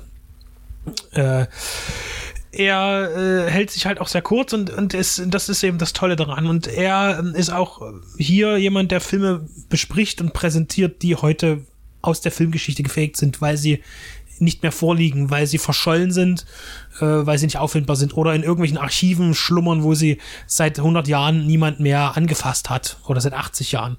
Also auch hier sind durchaus Filmwerke dabei, die äh, auch im kollektiven Gedächtnis äh, bei Filmwissenschaftlern gar nicht mehr existieren, vielleicht nur noch als, als Aufzählung in einem Buch und hier aber eben auch mit einer Beschreibung. Also weltweit äh, bekannt äh, die Tage, das Tagebuch äh, von Viktor Klemperer zum Thema Film. Äh, an dieser Stelle, wer es nicht kannte, ist nicht schlimm. Man kann sich jetzt damit befassen, leitet euch aus, kauft euch das Buch, es lohnt sich. Es ist nichts zum Durchlesen, es ist was zum Überfliegen auch und mal schauen, ähm, recherchieren. Äh, eine spannende Sache und noch zum Abschluss dieses, dieses Viktor Klemperer Blogs äh, für uns als wir, die wir hier in Dresden leben und äh, senden, äh, er ist halt jemand, der in Dresden ins Kino gegangen ist. Ähm, er ist kein gebürtiger Dresdner, aber hat hier einen Großteil seines Lebens verbracht. Er ist auch in Dresden gestorben äh, und äh, du hattest das auch im Vorgespräch so schön angebracht, da wird auch auf Kinos Bezug genommen, wo er Filme gesehen hat, äh, die gibt es natürlich nicht mehr. Also von den Kinos, die damals existiert haben, äh, in Dresden und auch in anderen Städten, sind natürlich keine mehr da. Also das ist alles nicht mehr existent. Äh, vielleicht äh, noch Erinnerungen, äh, ne? also welche, welches ist das älteste Kino in Dresden jetzt noch? Äh, ich glaube, die Schaubock spielt da auch eine Rolle mit. Ähm, vielleicht auch das Programm Kino Ost. Äh, aber sonst sind ja eher so die Tempel im Vordergrund, sage ich mal so, die in der Innenstadt stehen. Äh, also von daher auch ähm, als kleine Reise durch ein historisches Dresden auch spannend. Ja, also äh, für uns regional auch nochmal etwas Schönes. So, das äh, zum Thema Klemperer und auch der, der kleinen Inspiration zu diesem Filmtagebuch, äh, zu dem äh, Tobi mich auch animiert hat. Äh, dafür bin ich nochmal sehr dankbar. Jetzt können wir vielleicht mal drauf zukommen, wie wir das eigentlich gestalten. Äh, ja, das ist äh, also unterschiedlich. Da wir ja weder einen äh, einen Titel für diese Rubrik haben, vielleicht hat der eine oder andere ja irgendwie noch ein, eine Eingebung, äh, wie wir die Rubrik nennen sollen. Wir haben uns auf jeden Fall dafür entschlossen. Wir gucken ja nun natürlich viele Filme oder Serien, in meinem Fall auch, im Gegensatz zu Benedikt, der sich rein auf Filme festgelegt hat. Und wir haben uns jetzt erstmal dazu entschlossen, für die erste Ausgabe natürlich den Eröffnungseintrag äh, äh, zum Besten zu geben. Das geht auch relativ schnell. Und dann werden wir uns noch einen Film des Mittelmaßes aussuchen und einen Rohrkrepierer. Falls ihr eine andere Idee habt, wie das zukünftig aussehen soll, äh, dann werden wir mal schauen und ähm, wie wir das umsetzen können. Ich würde jetzt einfach mal anfangen mit The Beer King of the Kitchen, gesehen am 4.10. Disney Plus Vox bzw. FX ist eine Drama-Comedy-Serie, 240 Minuten, acht Folgen, glaube ich, wenn ich recht äh, äh, das noch im Kopf habe. Äh, also ein gutes, gutes Format. Hat von mir ein Rating bekommen, 8 von 10. ist so ziemlich mit das Höchste, was ich bis jetzt so vergeben habe in diesem Monat von Christopher Storr und Joanna Carlo Ersonnen. Ich lese einfach mal vor. Von der Horde Casino zur Bürgerbude. Webier ist unprätentiös, laut und schnell und zeigt im Gegensatz zu Kiss the Cook, dass die Showrunner lieber die Realität dem viel gut vorziehen. Abgerundet wird die Serie von einem rauen, aber herzlichen Cast, der einen sofort vereinnahmt. Er bringt einen zum Wahnsinn, zum Lachen und Streiten, aber am Ende steht man zusammen. Im Guten wie auch im Schlechten. Sicherlich hätte ich mir noch mehr Einblicke in Kochprozesse gewünscht, aber aufgrund der Limitierung auf 8 mal 30 Minuten darf man das als Jammern auf hohem Niveau bezeichnen. Webier ist kein Comedy Fast Food der Marke Chuck Lore, sondern ein raffinierter Gruß aus der Küche, der mir Appetit auf den zweiten Gang beziehungsweise eine weitere Staffel macht. So, und damit ist meine Öffnungspost durch. Ich gebe ab an den Benedikt. Ja, ähm, ich habe begonnen zu dokumentieren am 10.10.2022. Äh, ich muss noch mal dazu sagen, ich habe ja gesagt, ich nehme eine Seite pro äh, pro Film. Tobe hat ein bisschen kleiner formatiges äh, Buch sich ausgewählt, nimmt zwei Seiten, äh, ist aber da auch wesentlich effektiver als ich, weil wenn ich so in, in, bei dir schaue, wenn du umblätterst, du hast unfassbar tolle Grafiken noch als als künstlerischen Beitrag, um das zu visualisieren. Ich habe tatsächlich bislang nur den den Text und Schrift Beitrag in meinem Tagebuch. Ähm, ich bin auch nicht so begabt, was, was die Gestaltung angeht. Äh, bei dir sieht das wirklich toll aus. Also bei dir lohnt sich das dann auch mal, äh, ein paar Bilder zu präsentieren bei uns auf der Website. Ähm, oder bei Instagram, weil das sind wirklich, äh, du, du machst es wirklich toll. Also ich bin da wirklich sehr, sehr faktisch geblieben bei mir. Ja, du bist halt Klemperer-Style. Ja, genau. Ähm, ich äh, habe gestartet mein Filmtagebuch mit Blutroter Kongo, äh, Congo Crossing von 1956, ein US-amerikanischer Film aus dem Hause Universal International mit zackigen 85 Minuten, äh, gesehen von Blu-ray von Explosive Media. Äh, ich habe tatsächlich einen sehr, ein sehr kurzes, äh, zusammenfassendes äh, Fazit und Inhaltsangabe hier, deswegen kann ich die auch vorlesen, die ist schnell vorbei. Äh, und zwar äh, Landvermesser gerät auf seinem Schiff zwischen die Fronten von Politik und Ganoventum. Amerikaner drehen europäische Kolonialromantik, in der die Schwarzen zuerst sterben und nur der Weiße den Gefahren Afrikas gewachsen ist. Abenteuerfilm mit seichter Romanze, einem laschen Helden und einem mäßigen Schurken. Und ähm, als Abrundung schreibe ich auch noch gerne hin, wo ich den Film gesehen habe. In dem Fall zu Hause, weil es ein Heimkinomedium ist. Äh, aber wenn ich äh, in Kino war, schreibe ich natürlich auch gerne hin, in welchem Kino ich gewesen bin. Oder vielleicht ist auch gut, in welcher Stadt. Für mich, wenn ich zu Hause schreibe, meine ich immer Dresden. Wenn ich aber mal woanders einen Film schaue, werde ich das auch noch mit dokumentieren. Ja, das ist äh, mein, mein erster Beitrag gewesen in diesem Filmtagebuch tatsächlich auch, glaube ich, bis jetzt äh, der kürzeste. Es wurde dann etwas ausgeschmückter, um ein paar Sätze mehr. Ja, ich würde einfach mal nachlegen und zwar mit meinem, ähm, ja, das Highlight haben wir ja letztendlich schon durch, äh, also was jetzt das Rating angeht. Ich würde jetzt einfach sagen, den nächsthöheren, das nächsthöhere Rating, äh, äh, was ansteht und danach nochmal ein Lowlight. Ich habe mich jetzt entschieden, weil die Punktevergabe trifft auf zwei gleichermaßen zu und ich habe mich jetzt für den aktuellen Hellraiser entschieden. Am 8.10. gesehen, äh, hat von mir eine 6 von 10 bekommen. Wird wohl eine FSK 16 bekommen, wenn ich das irgendwie richtig recherchiert habe. Gedreht von David Bruckner. Den kennt man ja schon von The Ritual, äh, eine Netflix-Produktion. Ja, Drehbuch, äh, zumindest Idee von Clive Barker und äh, ausgeführt von Ben Collins. Ja, mein Fazit. Hätte mir den neuen Hellraiser etwas schmutziger gewünscht. Das Zenobiten-Design weiß zu gefallen und erinnert stark an die Figurenlinie Tortured Souls. Der Film fängt nach all den unsäglichen Fortsetzungen den Spirit des Originals von 87 und dessen Nachfolger Hellbound von 88 gut ein. Jamie Clayton als Priesterin ist zeitgemäß in der Darstellung bzw. Design. Sie steht Doug Bradley in nichts nach. Kritikpunkte wären zu clean, zu hell, zu wenig Gore und ein Cast, der unsympathisch agiert. Die Leichtigkeit einer Kirsty vermisse ich. Ebenso funktionieren die Zenobiten nur im geschlossenen Raum, wenngleich die Einflechtung der Zwischenwelten optisch sehr raffiniert gelöst wurde. Gebe da als Hinweis die Lieferwagenszene. Auch die Darstellung von Leviathan ist episch. Hellraiser 2022 bringt das Franchise auf den richtigen Weg zurück. Allerdings ist noch Luft nach oben. Dann würde ich eigentlich auf den 12.10. gleich übergehen. Äh, und das ist bei mir Die Jagd gewesen. The Pursuit of D.B. Cooper von 1981. Äh, den habe ich ebenfalls von einer Explosive Media äh, Blu-ray gesehen.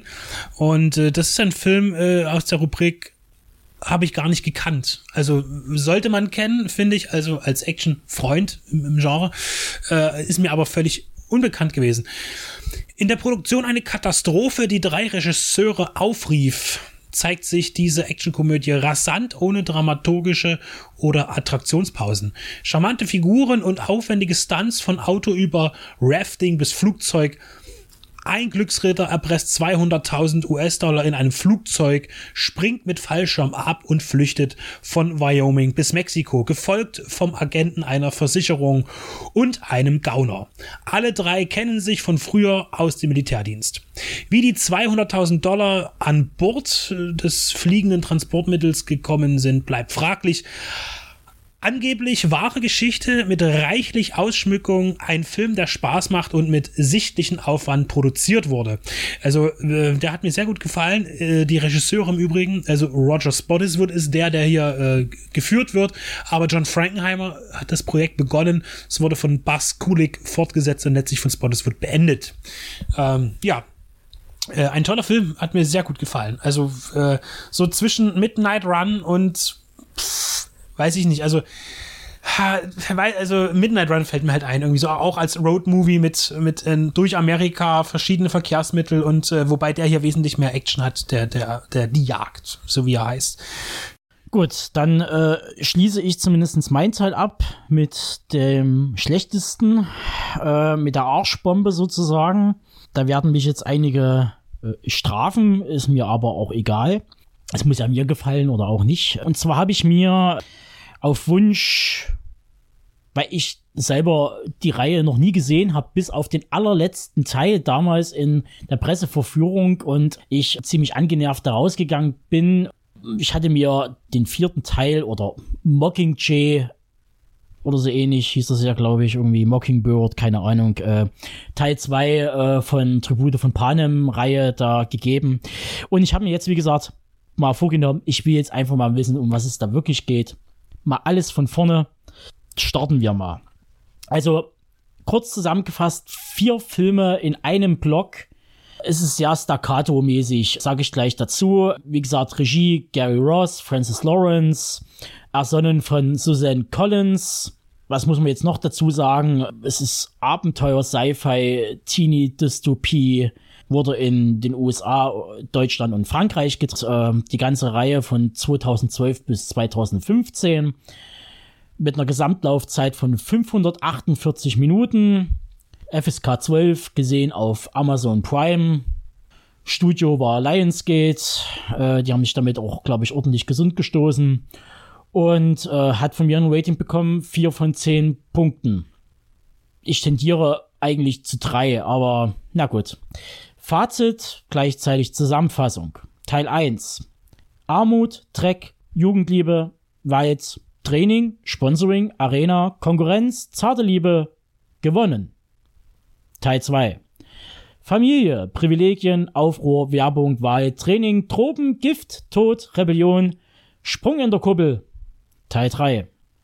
Untergrund, Rebellion, Reich gegen hässlich, Panikattacken, Widerstand, Propaganda, Befreiung der Distrikte, Sabotage, Liebe, ja, nein, vielleicht, Knall, Bums, Rums, Teil 4.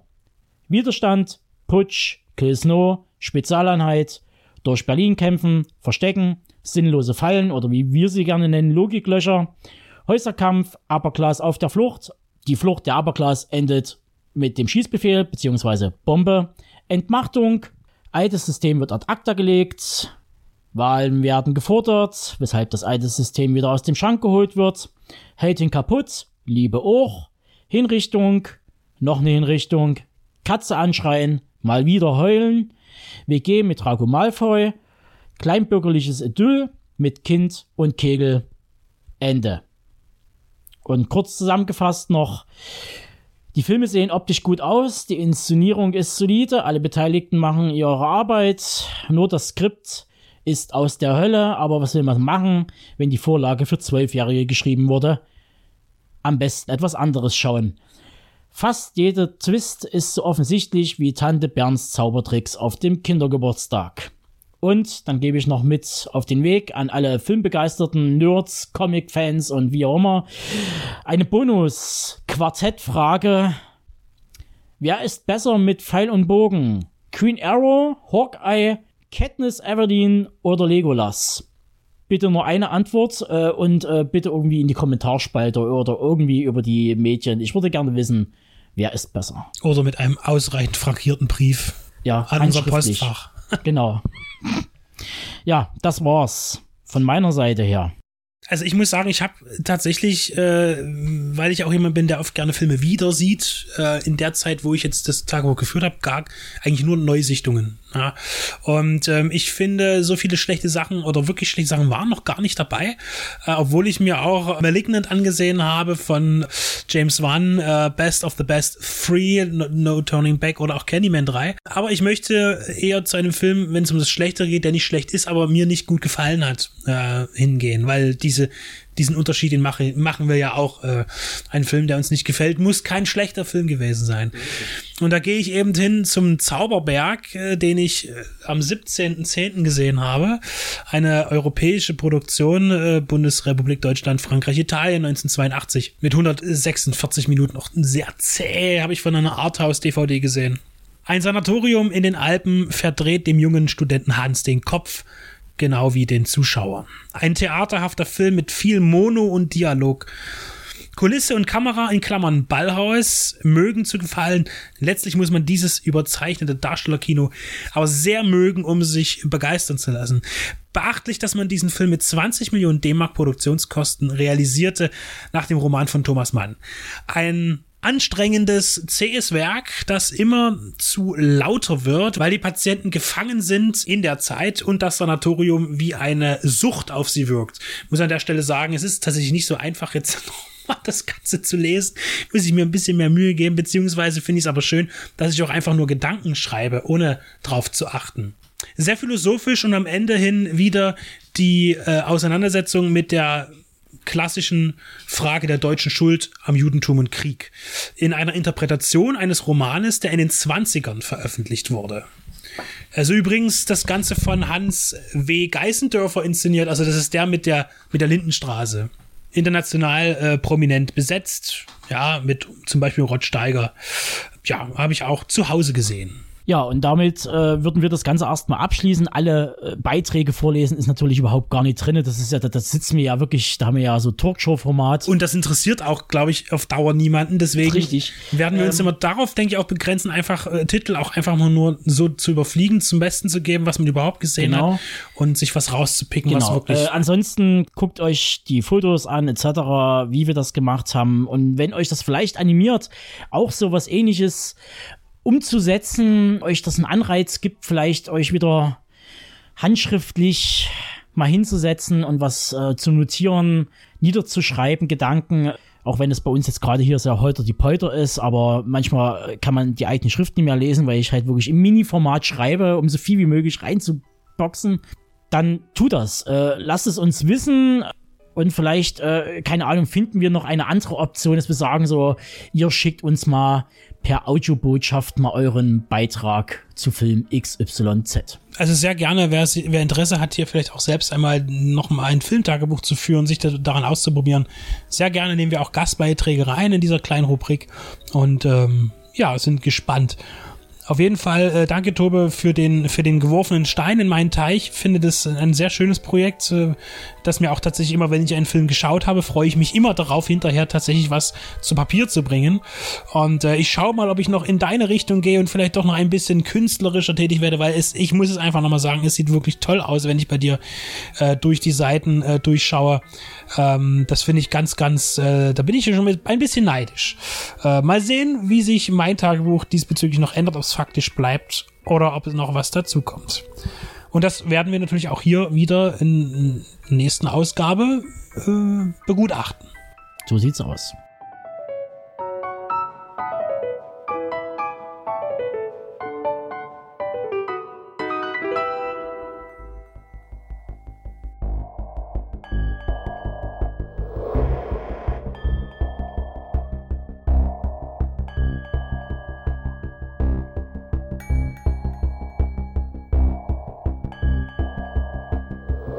Herzlich willkommen bei Wicked Cinema, dein auditiver Filmführer durch die Welten des hammeresken Horrors, namenloser Schrecken und nervenzerfetzender Grauen. Hier auf Deep Red Radio.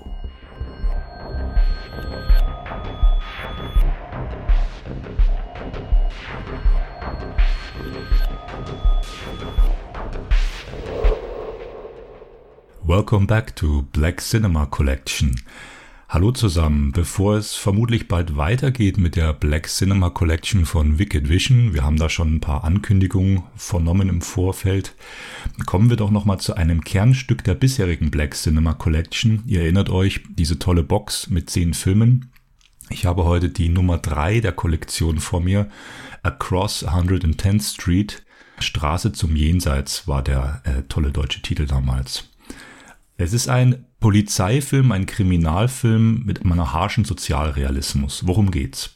Anthony Quinn, gealterte, ehrenhafte Star des Old Hollywood, spielt Captain Frank Martelli. Japhet Kotto, den wir aus Alien und James Bond und vielen anderen Filmen kennen, spielt Lieutenant William Pope. Und äh, es geht um einen Raub im Ghetto in Harlem, bei dem äh, ein Schwarzer mit seinem Partner die italienische Mafia bestiehlt, Drogengeld über 300.000 Dollar mitnimmt und natürlich dann äh, also eine Zeitbombe da auslöst. Der Film wurde durchweg mit Handkamera gedreht, größtenteils. Das war ungewöhnlich. Damals hatten die Filme zum Beispiel ähm, 10 Stunden Zeit für Virtual Tips oder die Organisation hatten noch diese Ästhetik, ähm, Fernsehproduktion, statische Einstellung.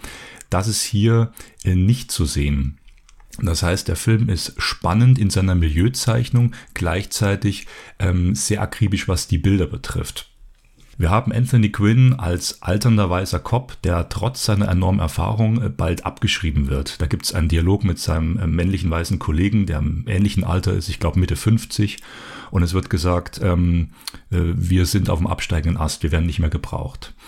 Er steht hier für das Old Hollywood, ähm, Anthony Quinn. Er war hier auch Produzent. Es war ihm ein Herzensprojekt, diesen Film zu machen.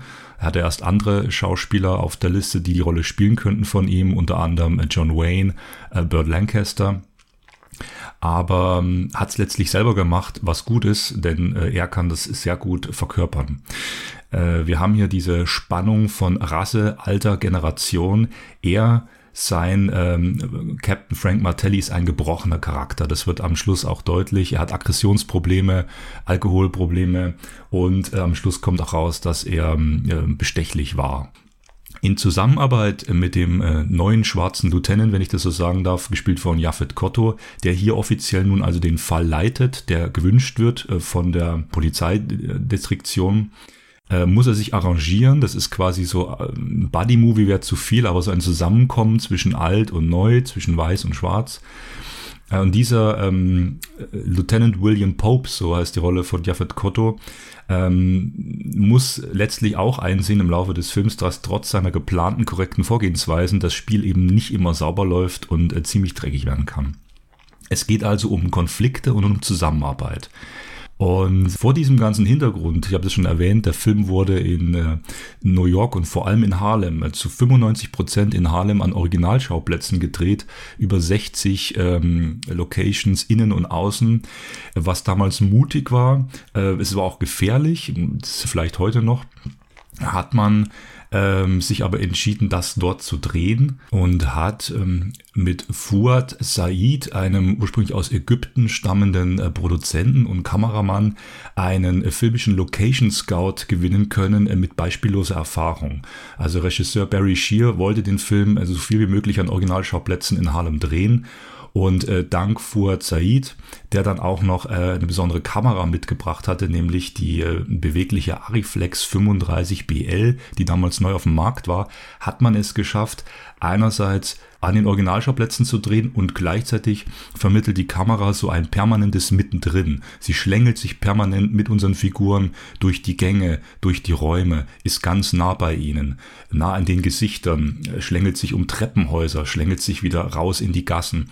Ähm, das ist eine sehr unmittelbare hm, Erfahrung, diesen Film zu sehen äh, und eben wenige statische Einstellungen, die also diese Distanziertheit, dieses Beobachten von weit außen ähm, ausdrücken könnten, sondern man ist wirklich äh, gefühlt mittendrin statt nur dabei. Hier passt das wirklich mal, diesen Satz zu bringen. Generell ist der Film äh, Across 110th Street ein sehr starker direkter Film, eben über ethnische Ausgrenzung, Rassismus, Verbrechen. Er beschönigt nichts, er hat keine überlebensgroßen Figuren, wie zum Beispiel Shaft, er hat keinen Pulp, sondern eben diesen harschen Sozialrealismus. Durchweg findet hier eine filmische Milieuzeichnung statt, die sehr packend ist, die auch erschreckend ist, die aber im Sinne des filmischen Narrativs auch äh, unterhält natürlich. Wir haben ähm, entsprechend des Titels auch diesen berühmten Song äh, Across 110th Street von Bobby Womack, der hier den äh, Soundtrack beigesteuert hat. Äh, in Variationen kennen wir das ja aus ähm, Quentin Tarantinos Jackie Brown, aus dem Vorspann. Hier ist der ähm, Originaltrack, wenn ich so sagen darf, in einer etwas ähm, dynamischeren, treibenderen Fassung am Anfang des Films äh, bei den Credits zu hören und auf die Bedeutung von Musik im äh, Black Cinema, also The Sound of Black Exploitation, so heißt das Feature, geht auch äh, Dr. Andreas Rauscher in dem sehr sehens- und eben hörenswerten äh, Feature ein, das hier zehn Minuten dauert und eine Fortführung der bisherigen Features von Andreas Rauscher thematisch darstellt. Er beschäftigt sich ja in jeder Edition äh, mit einem anderen Aspekt des Black Cinema und der Black Exploitation. Und hier auf der Disc äh, zu ähm, Straße zum Jenseits, Across 110th Street, ist eben ähm, der Sound und die Soundtracks äh, des Black Cinema stehen im Vordergrund und wie sich das zum Beispiel auch auf spätere Werke wie ähm, Ghost Dog äh, von Jim Jarmusch äh, ausgewirkt hat, also im Rap-Zeitalter später. Ein sehr sehens- und hörenswertes Feature. Gleich an dieser Stelle. Kommen wir nochmal kurz zurück zum Film. Ähm, es gibt zum Beispiel so Szenen in Across 110th Street, in denen die Polizei, ich habe ja gesagt, das ist Polizeifilm, Kriminalfilm und auch Gangsterfilm, äh, in denen die Polizei die Leute befragt, ob sie etwas gesehen hätten, also in Harlem, drin und draußen. Und trotz dieser permanent ähm, für uns zu sehenden, ohnmächtig starrenden Massen äh, der armen Bevölkerung auf den Straßen von Harlem und in den Gebäuden, gibt jeder von ihnen stets an, nie etwas Genaues gesehen zu haben. Das heißt, die italienische Mafia, und hier ist äh, Anthony Franciosas Rolle äh, wichtig, hat sich über skrupellose Mittelmenge wie ein äh, engmaschiges Netz, ja, wie so ein Geschwür der Gewalt und der Kriminalität in den Ghettos und Armvierteln der Schwarzen ausgebreitet und lässt die Schwarzen sich gegenseitig bekämpfen. Und das heißt, die reale Angst und das reale Leben am Abgrund werden in dem Film Across 110th Street durchweg spürbar. Also Anthony Franciosa spielt diesen Nick DiSalvio, der dann von einem äh, Paten von Harlem in diesem Film äh, auch so ein bisschen niedergemacht wird am Anfang. Äh, erst konfrontiert er ihn mit der Macht der Mafia und dass sie ja für ihn arbeiten. Und der Pate von Harlem äh, lacht ihn dann später aus, eine ganz entscheidende Szene und sagt, äh, du bist eigentlich der Laufbursche, du warst schon immer der Laufbursche und wirst das bleiben. Und dieser Nick DiSalvio, dieser mm, Mafia, ja, Zögling, der am Anfang von dem Chef auf der anderen Seite des, ähm, Central Park in New York eben rübergeschickt wird nach Harlem, regelt das mal für uns, ähm, wird eben auch als ein sehr gebrochener Charakter dargestellt, als ein äh, brutaler Charakter, der aber Minderwertigkeitskomplexe hat und das versucht mit besonderer Brutalität und Aggressivität auszugleichen, der aber eben nicht äh, wirklich ernst genommen wird. Ähm, was ich gerade angesprochen hatte, dieser Central Park kommt ganz zu Beginn als topografisches Motiv äh, in Erscheinung. Ganz zu Beginn sehen wir nämlich noch die Mafia, wie sie so ein Familienfest feiert, eine Hochzeit, Geburtstag oder irgendwas. Und da eben über die Männer äh, bekannt wird, dass äh, in Harlem dieser große Raub passiert ist, dass ihnen viel Geld abhanden gekommen ist. Und dann der ähm, ja, Familienälteste, der Pate sozusagen, äh, den Anthony Franciosa diesen Nick Di Salvio ranholt und sagt, regel das mal für uns. Und zeigt durch die Fenster über den Central Park und sagt, siehst du, was das ist? Das ist der Central Park. Der trennt uns von da drüben. Ah, das ist unser Einflussgebiet da drüben. Auf der einen Seite will die italienische Mafia so wenig wie möglich selber mittendrin äh, damit was zu tun haben mit den schmutzigen Geschäften, aber im Hintergrund organisieren sie das alles. Und dieser Central Park wird hier am Anfang des Films recht eindeutig eben als diese Grenze und diese Verbindung äh, nach drüben, nach Harlem ähm, in New York äh, dargestellt. Durchweg sehen wir in diesem Film also reale Locations, Exterieurs und ähm, ja, ich würde an dieser Stelle abschließend sagen, dass dieser Film von Barry Shear, Across 110th Street, filmisch ähm, für mich so zu den Highlights dieser Black Cinema Collection zählt. Es ist einfach ein ganz starker Film, ähm, der für sich genommen ähm, sehr beeindruckend ist, der sehr unvermittelt äh, diese Stimmung einfängt, der damals auf unkonventionelle und mutige Weise gedreht wurde, der die Verbindung der Generation darstellt von alt und neu, also eben schon in dieser Rolle von Anthony Quinn. Ähm, der eben trotz seiner Erfahrung eben bald abgeschrieben wird. Äh, diese ganzen Konflikte äh, kommen hier durchweg äh, herüber, stimmungstechnisch. Und äh, der Film ist eben sehr ernsthaft. Äh, manche Vertreter des Black Exploitation oder Black Cinema haben eben auch diesen Pulp-Charakter, der auch unterhaltsam ist, der auch seine Fans hat. Und dieser Film ist sehr straight. Hervorheben möchte ich noch den äh, tollen Audiokommentar von Dr. Gerd Naumann und Christopher Kläse, die eine sehr gelungene Einordnung des Films in das Kino des Black Cinema Anfang der 70er vornehmen, die die äh, filmische Sprache und Atmosphäre fundiert darstellen und besprechen, sowie auf die Produktionshintergründe eingehen, einschließlich der Figuren, der facettenreichen Rollen und nicht zuletzt eben die Bedeutung von Anthony Quinns äh, Rolle in diesem Film. Das Videofeature von Andreas Rausch habe ich schon angesprochen. Ergänzend gibt es noch ein lesbares Booklet von Thorsten Harnisch, das äh, den Film einordnet, einen Überblick gibt. Ähm, äh, Harnisch hat mir bereits in seinen anderen Booklets zu 10 Stunden Zeit für Virtual Tips und die Organisation aus dieser Black Cinema Collection äh, nicht ganz so doll gefallen. Er bleibt etwas an der Oberfläche äh, liefert also durchaus brauchbare Informationen, ohne jedoch jeweils, wie ich finde, in einem geschlossenen originellen Text in ja the heart and soul des jeweiligen Werkes tief einzutauchen, äh, dessen Lektüre dann in Erinnerung bleiben würde. Aber dafür gibt es diese Audiokommentare, die das ähm, übernehmen. Und als erste Einordnung ist zumindest dieser Text jetzt zu Across 110th Street ähm, durchaus brauchbar. In diesem Sinne, verfolgt, genießt die Black Cinema Collection, ähm, holt euch die bisherigen Titel, wenn ihr sie noch nicht habt. Diesen möchten wir besonders ans Herz legen, weil er eben auch filmisch stark ist und dann harren wir der Dinge und schauen, was weiterkommt. In diesem Sinne, bye bye.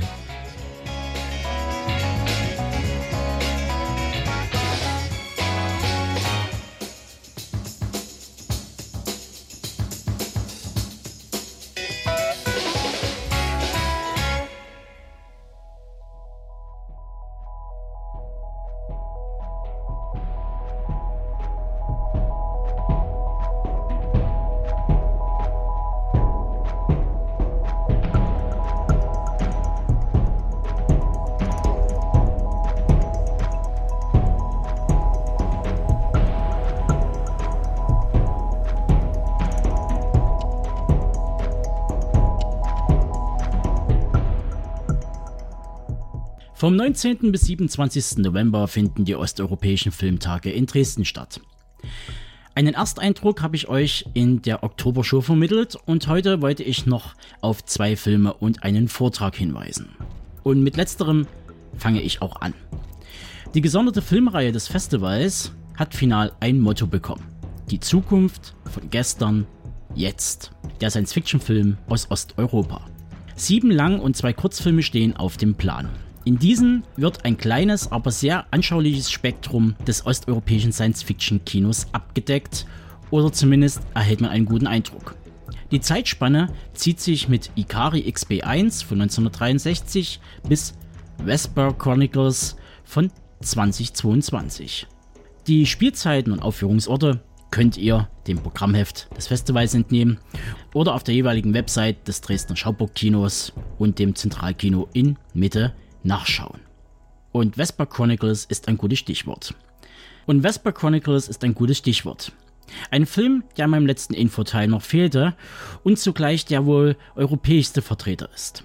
Eine Produktion, die sich aus Litauen, Frankreich und Belgien speist und von Christina Bosité und Bruno Samper ersonnen wurde. In deren Zukunftsvision sind die Ökosysteme zusammengebrochen. Unter den Überlebenden haben sich einige wenige Privilegierte in von der Welt abgeschnittenen Zitadellen verschanzt, während die anderen versuchen, in der menschenfeindlichen Natur zu überleben. Die junge Vesper, die mit ihrem Vater in den Wäldern lebt, träumt davon, sich eine andere Zukunft aufzubauen, indem sie ihre Fähigkeiten als Biohackerin einsetzt, die in dieser Welt, in der nichts mehr wächst, sehr wertvoll sind. Als ein Schiff aus der Zitadelle mit einer mysteriösen Passagierin an Bord abstürzt, glaubt sie, dass das Schicksal endlich an ihre Türe klopft. So der grobe Plot. Was für einige jetzt nach typischer Teenie-Dystopie klingt, entpuppt sich tatsächlich als ein etwas vielschichtigeres Werk als gedacht. Der Cast ist gut gewählt, die Protagonisten zeigen alle Facetten von Menschlichkeit, gute wie schlechte, und die Welt ringsherum erblüht im Cronenbergschen Ekel. Das passt und könnte gut als Abschluss der Reihe und des Festivals dienen. Ebenso interessant wird der Vortrag von Dr. Matthias Schwarz vom Leibniz Zentrum für Literatur und Kulturforschung in Berlin. Dieser bringt uns mit Ein vergessener Kosmos die Geschichte und Aktualität postsozialistischer Science-Fiction-Filme aus Osteuropa näher. Unterstützt wird das Ganze mit Filmausschnitten und den zwei Kurzfilmbeiträgen Third Kind von Jorgos Zios aus dem Jahr 2018 sowie Slice of Life von Luka Horkovic und Dino Julius. Der Vortragsabend findet am 20.11. gegen 18 Uhr im Dresdner Schauburg-Kino statt. Kommen wir zu meinen zwei Filmempfehlungen. Wohlgemerkt, das komplette Programm ist sehenswert gerade für Filmbegeisterte, die sich schon immer mal informieren wollten, was denn hinter der Grenze von Sachsen zu Tschechien, Polen und darüber hinaus so Aufregendes passiert. Allerdings, alle Filme durchzugehen, würde hier den Rahmen sprengen. Deshalb habe ich mich für zwei entschieden. Der erste Film, den ich euch ans Herz legen möchte, ist Januar.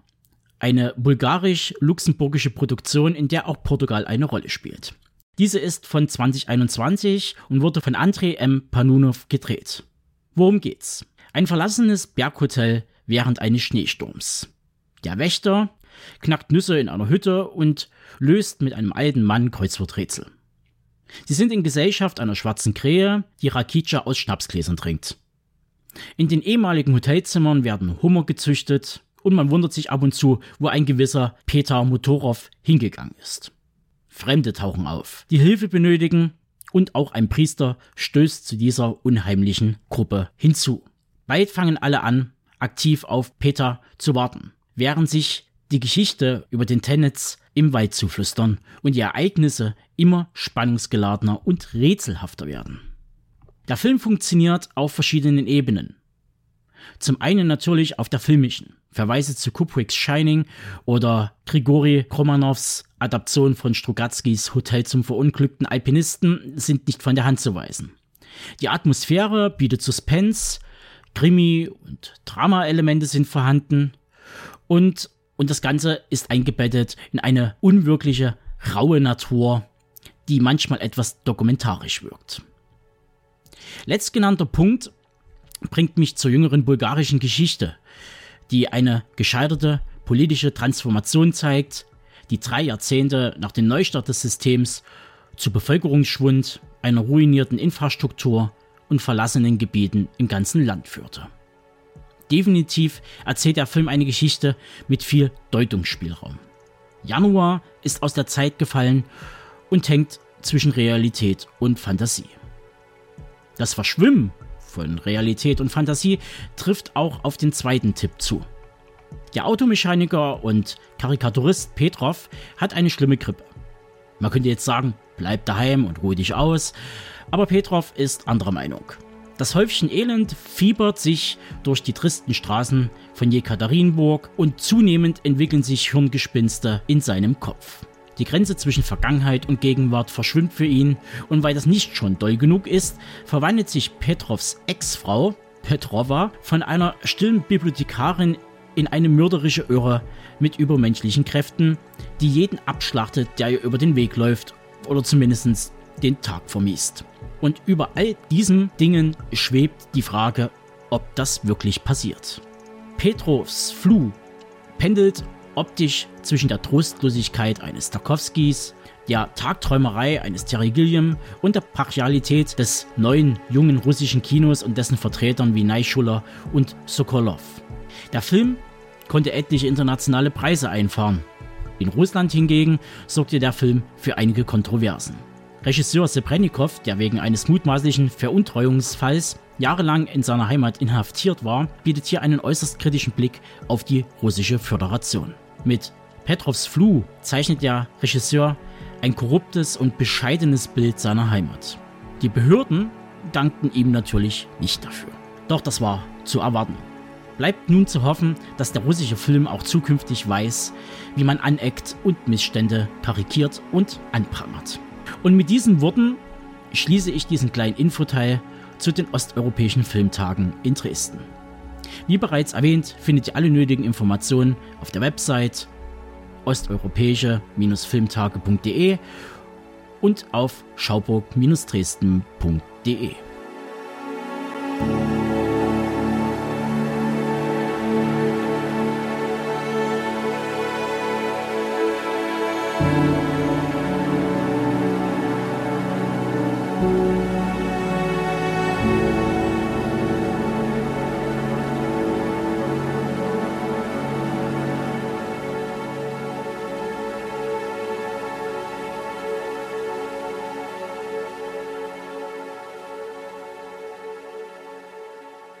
Nicolas Cage spielt sich selbst und schaut augenzwinkernd auf seine bisherige Karriere zurück. The unbearable weight of massive talent.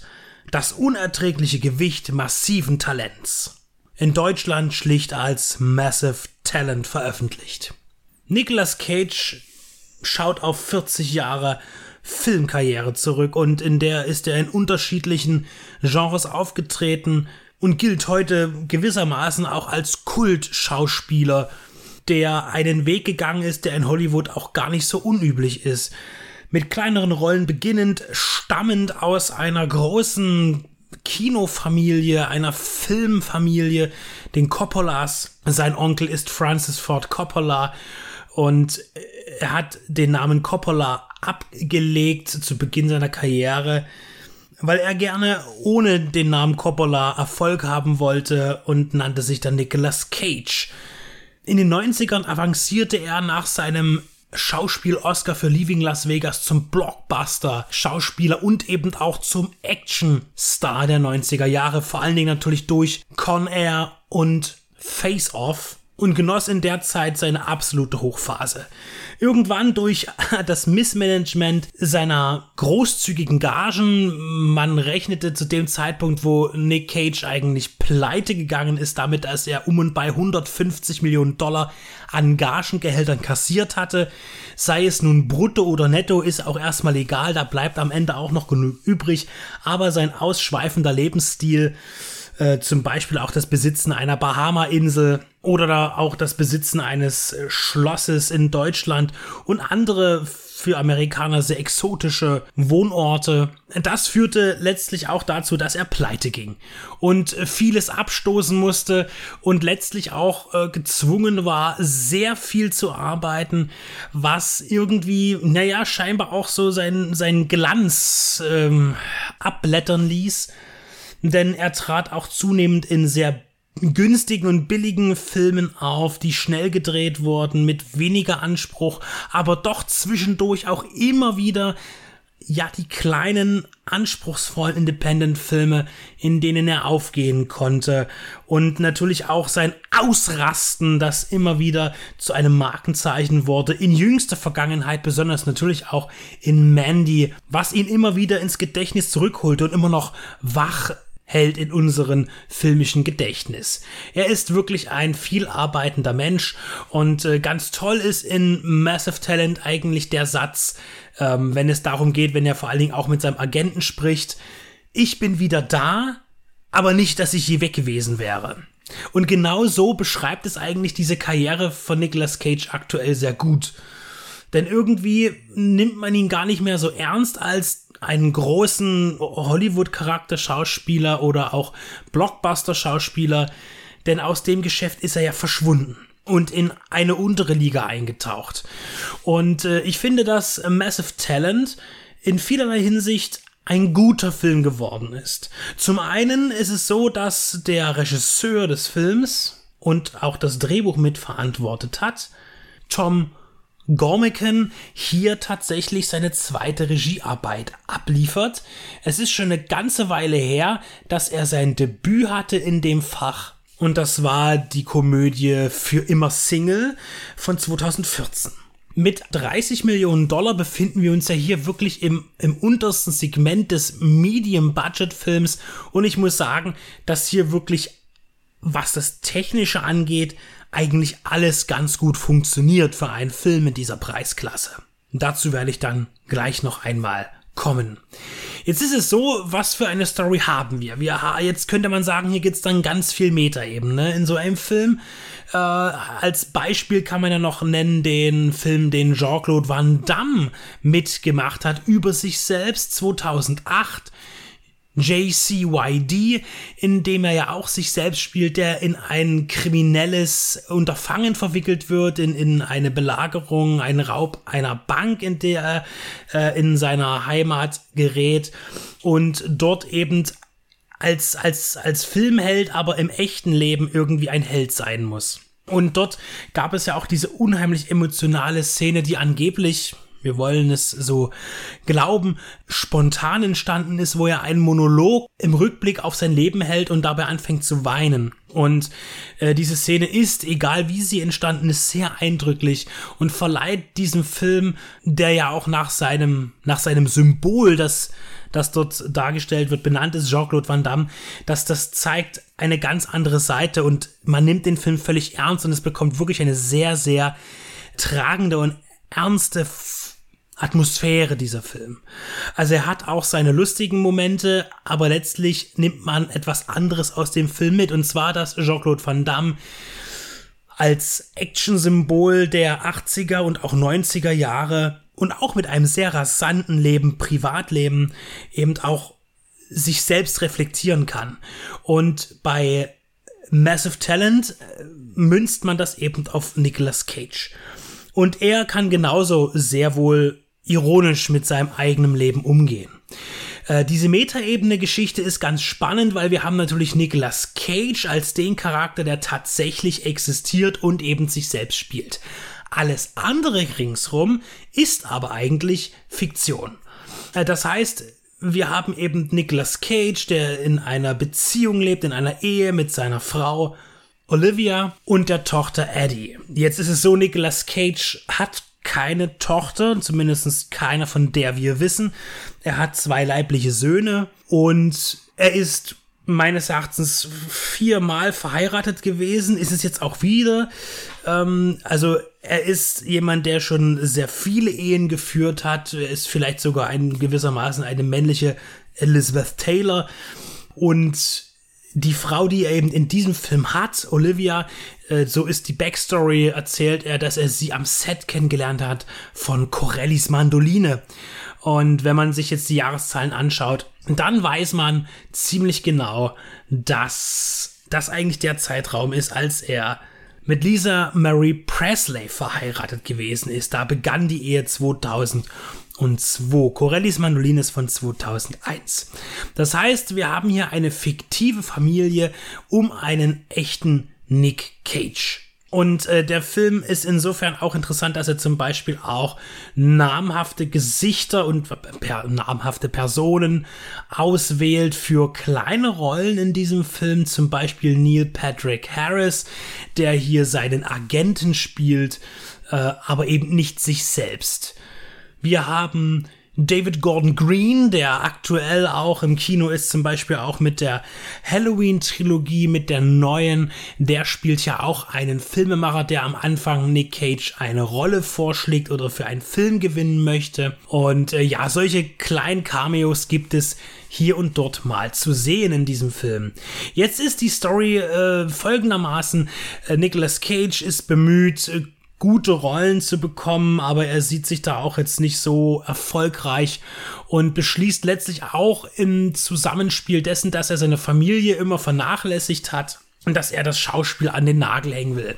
Trotzdem plagen ihn noch äh, mehrere hunderttausend Dollar wiegende Schulden und sein Agent überredet ihn, ein Privattreffen anzunehmen, für das er eine Million Dollar bekommen soll von einem Fan.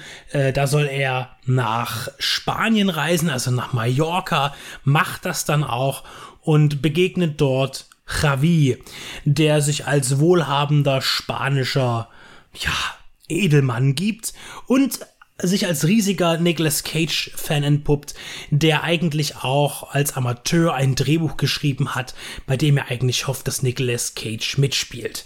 Und so bewegen sich die Themen äh, auf ein gewisses auf einen gewissen Plot-Twist zu, den man ja irgendwie erwartet. Und am Ende stellt sich heraus, dass Javi ein Gangster ist, ein Waffenhändler, der die katalanische Präsidententochter entführt haben soll um mehr Einfluss in der Regierung zu bekommen. Und Nicolas Cage wird kurzerhand vom CIA, der vor Ort diesen Ravi beschattet, eingespannt, um eben herauszufinden, wo die Tochter ist und vor allen Dingen auch an Ravi ranzukommen, der sich als großer Fan eben entpuppt. Ravi wird gespielt von Pedro Pascal. Jetzt ist es so, dass der Film ein, zwei Plot-Twists eben zur Hand hat. Die sind jetzt auch nicht der Kern des Films, muss man aber sagen, dass dadurch, wie das Drehbuch hier verfasst ist, viele Standards bedient werden, die aber tatsächlich äh, funktionieren und tatsächlich auch mal für eine kurze Zeit für ein bisschen Suspense sorgen. Und das ganz ringsherum, das Verwirrspiel ist dann eben doch sehr konstruiert. Aber es bringt den Film eben genau die Geschwindigkeit, die er braucht. Gepaart ist das Ganze mit recht gelungenen äh, ja, Rückblenden in die Karriere von Nicolas Cage, immer wieder mit so ein paar One-Linern, dann mit seinem immer wieder auftauchenden Overacting und natürlich auch mit der Begegnung seines, seiner selbst. Nicolas Cage hat manchmal fiktiv als unsichtbaren Freund sich selbst dabei als jüngeres Ich. Das jüngere Ich tut ihm immer wieder einbläuen, er muss ein Superstar bleiben, er muss ein Superstar sein, das ist das, was er immer wollte. Und diese kleinen Filme, die sind scheiße, die wollen wir nicht. Wir wollen großes Kino und schon gar nicht wollen wir aussteigen aus der Filmindustrie. Dieses äh, Selbst spielt er auch selbst und wurde dann am Computer verjüngt. Wir reden von einer 30 Millionen Dollar Produktion und da sind die Effekte da auch nicht perfekt, aber sie sind annehmbar und stören nicht, wenn sie nicht perfekt sind, denn das trägt den Film hier auch nicht, sondern wir wissen, dass es eine Fiktion ist, die in seinem Kopf stattfindet, da nimmt man das auch nicht so ernst. Es sind ja auch keine Rückblenden. Und eine Szene, das ist eigentlich vielleicht die die symbolträchtigste überhaupt in diesem Film ist, als sich das jüngere und das ältere Nick Cage ich küssen. Eine Selbstverliebtheit, von der vielleicht auch Nicolas Cage gar nicht so abständig ist und ja auch hier zeigt, dass diese existent ist.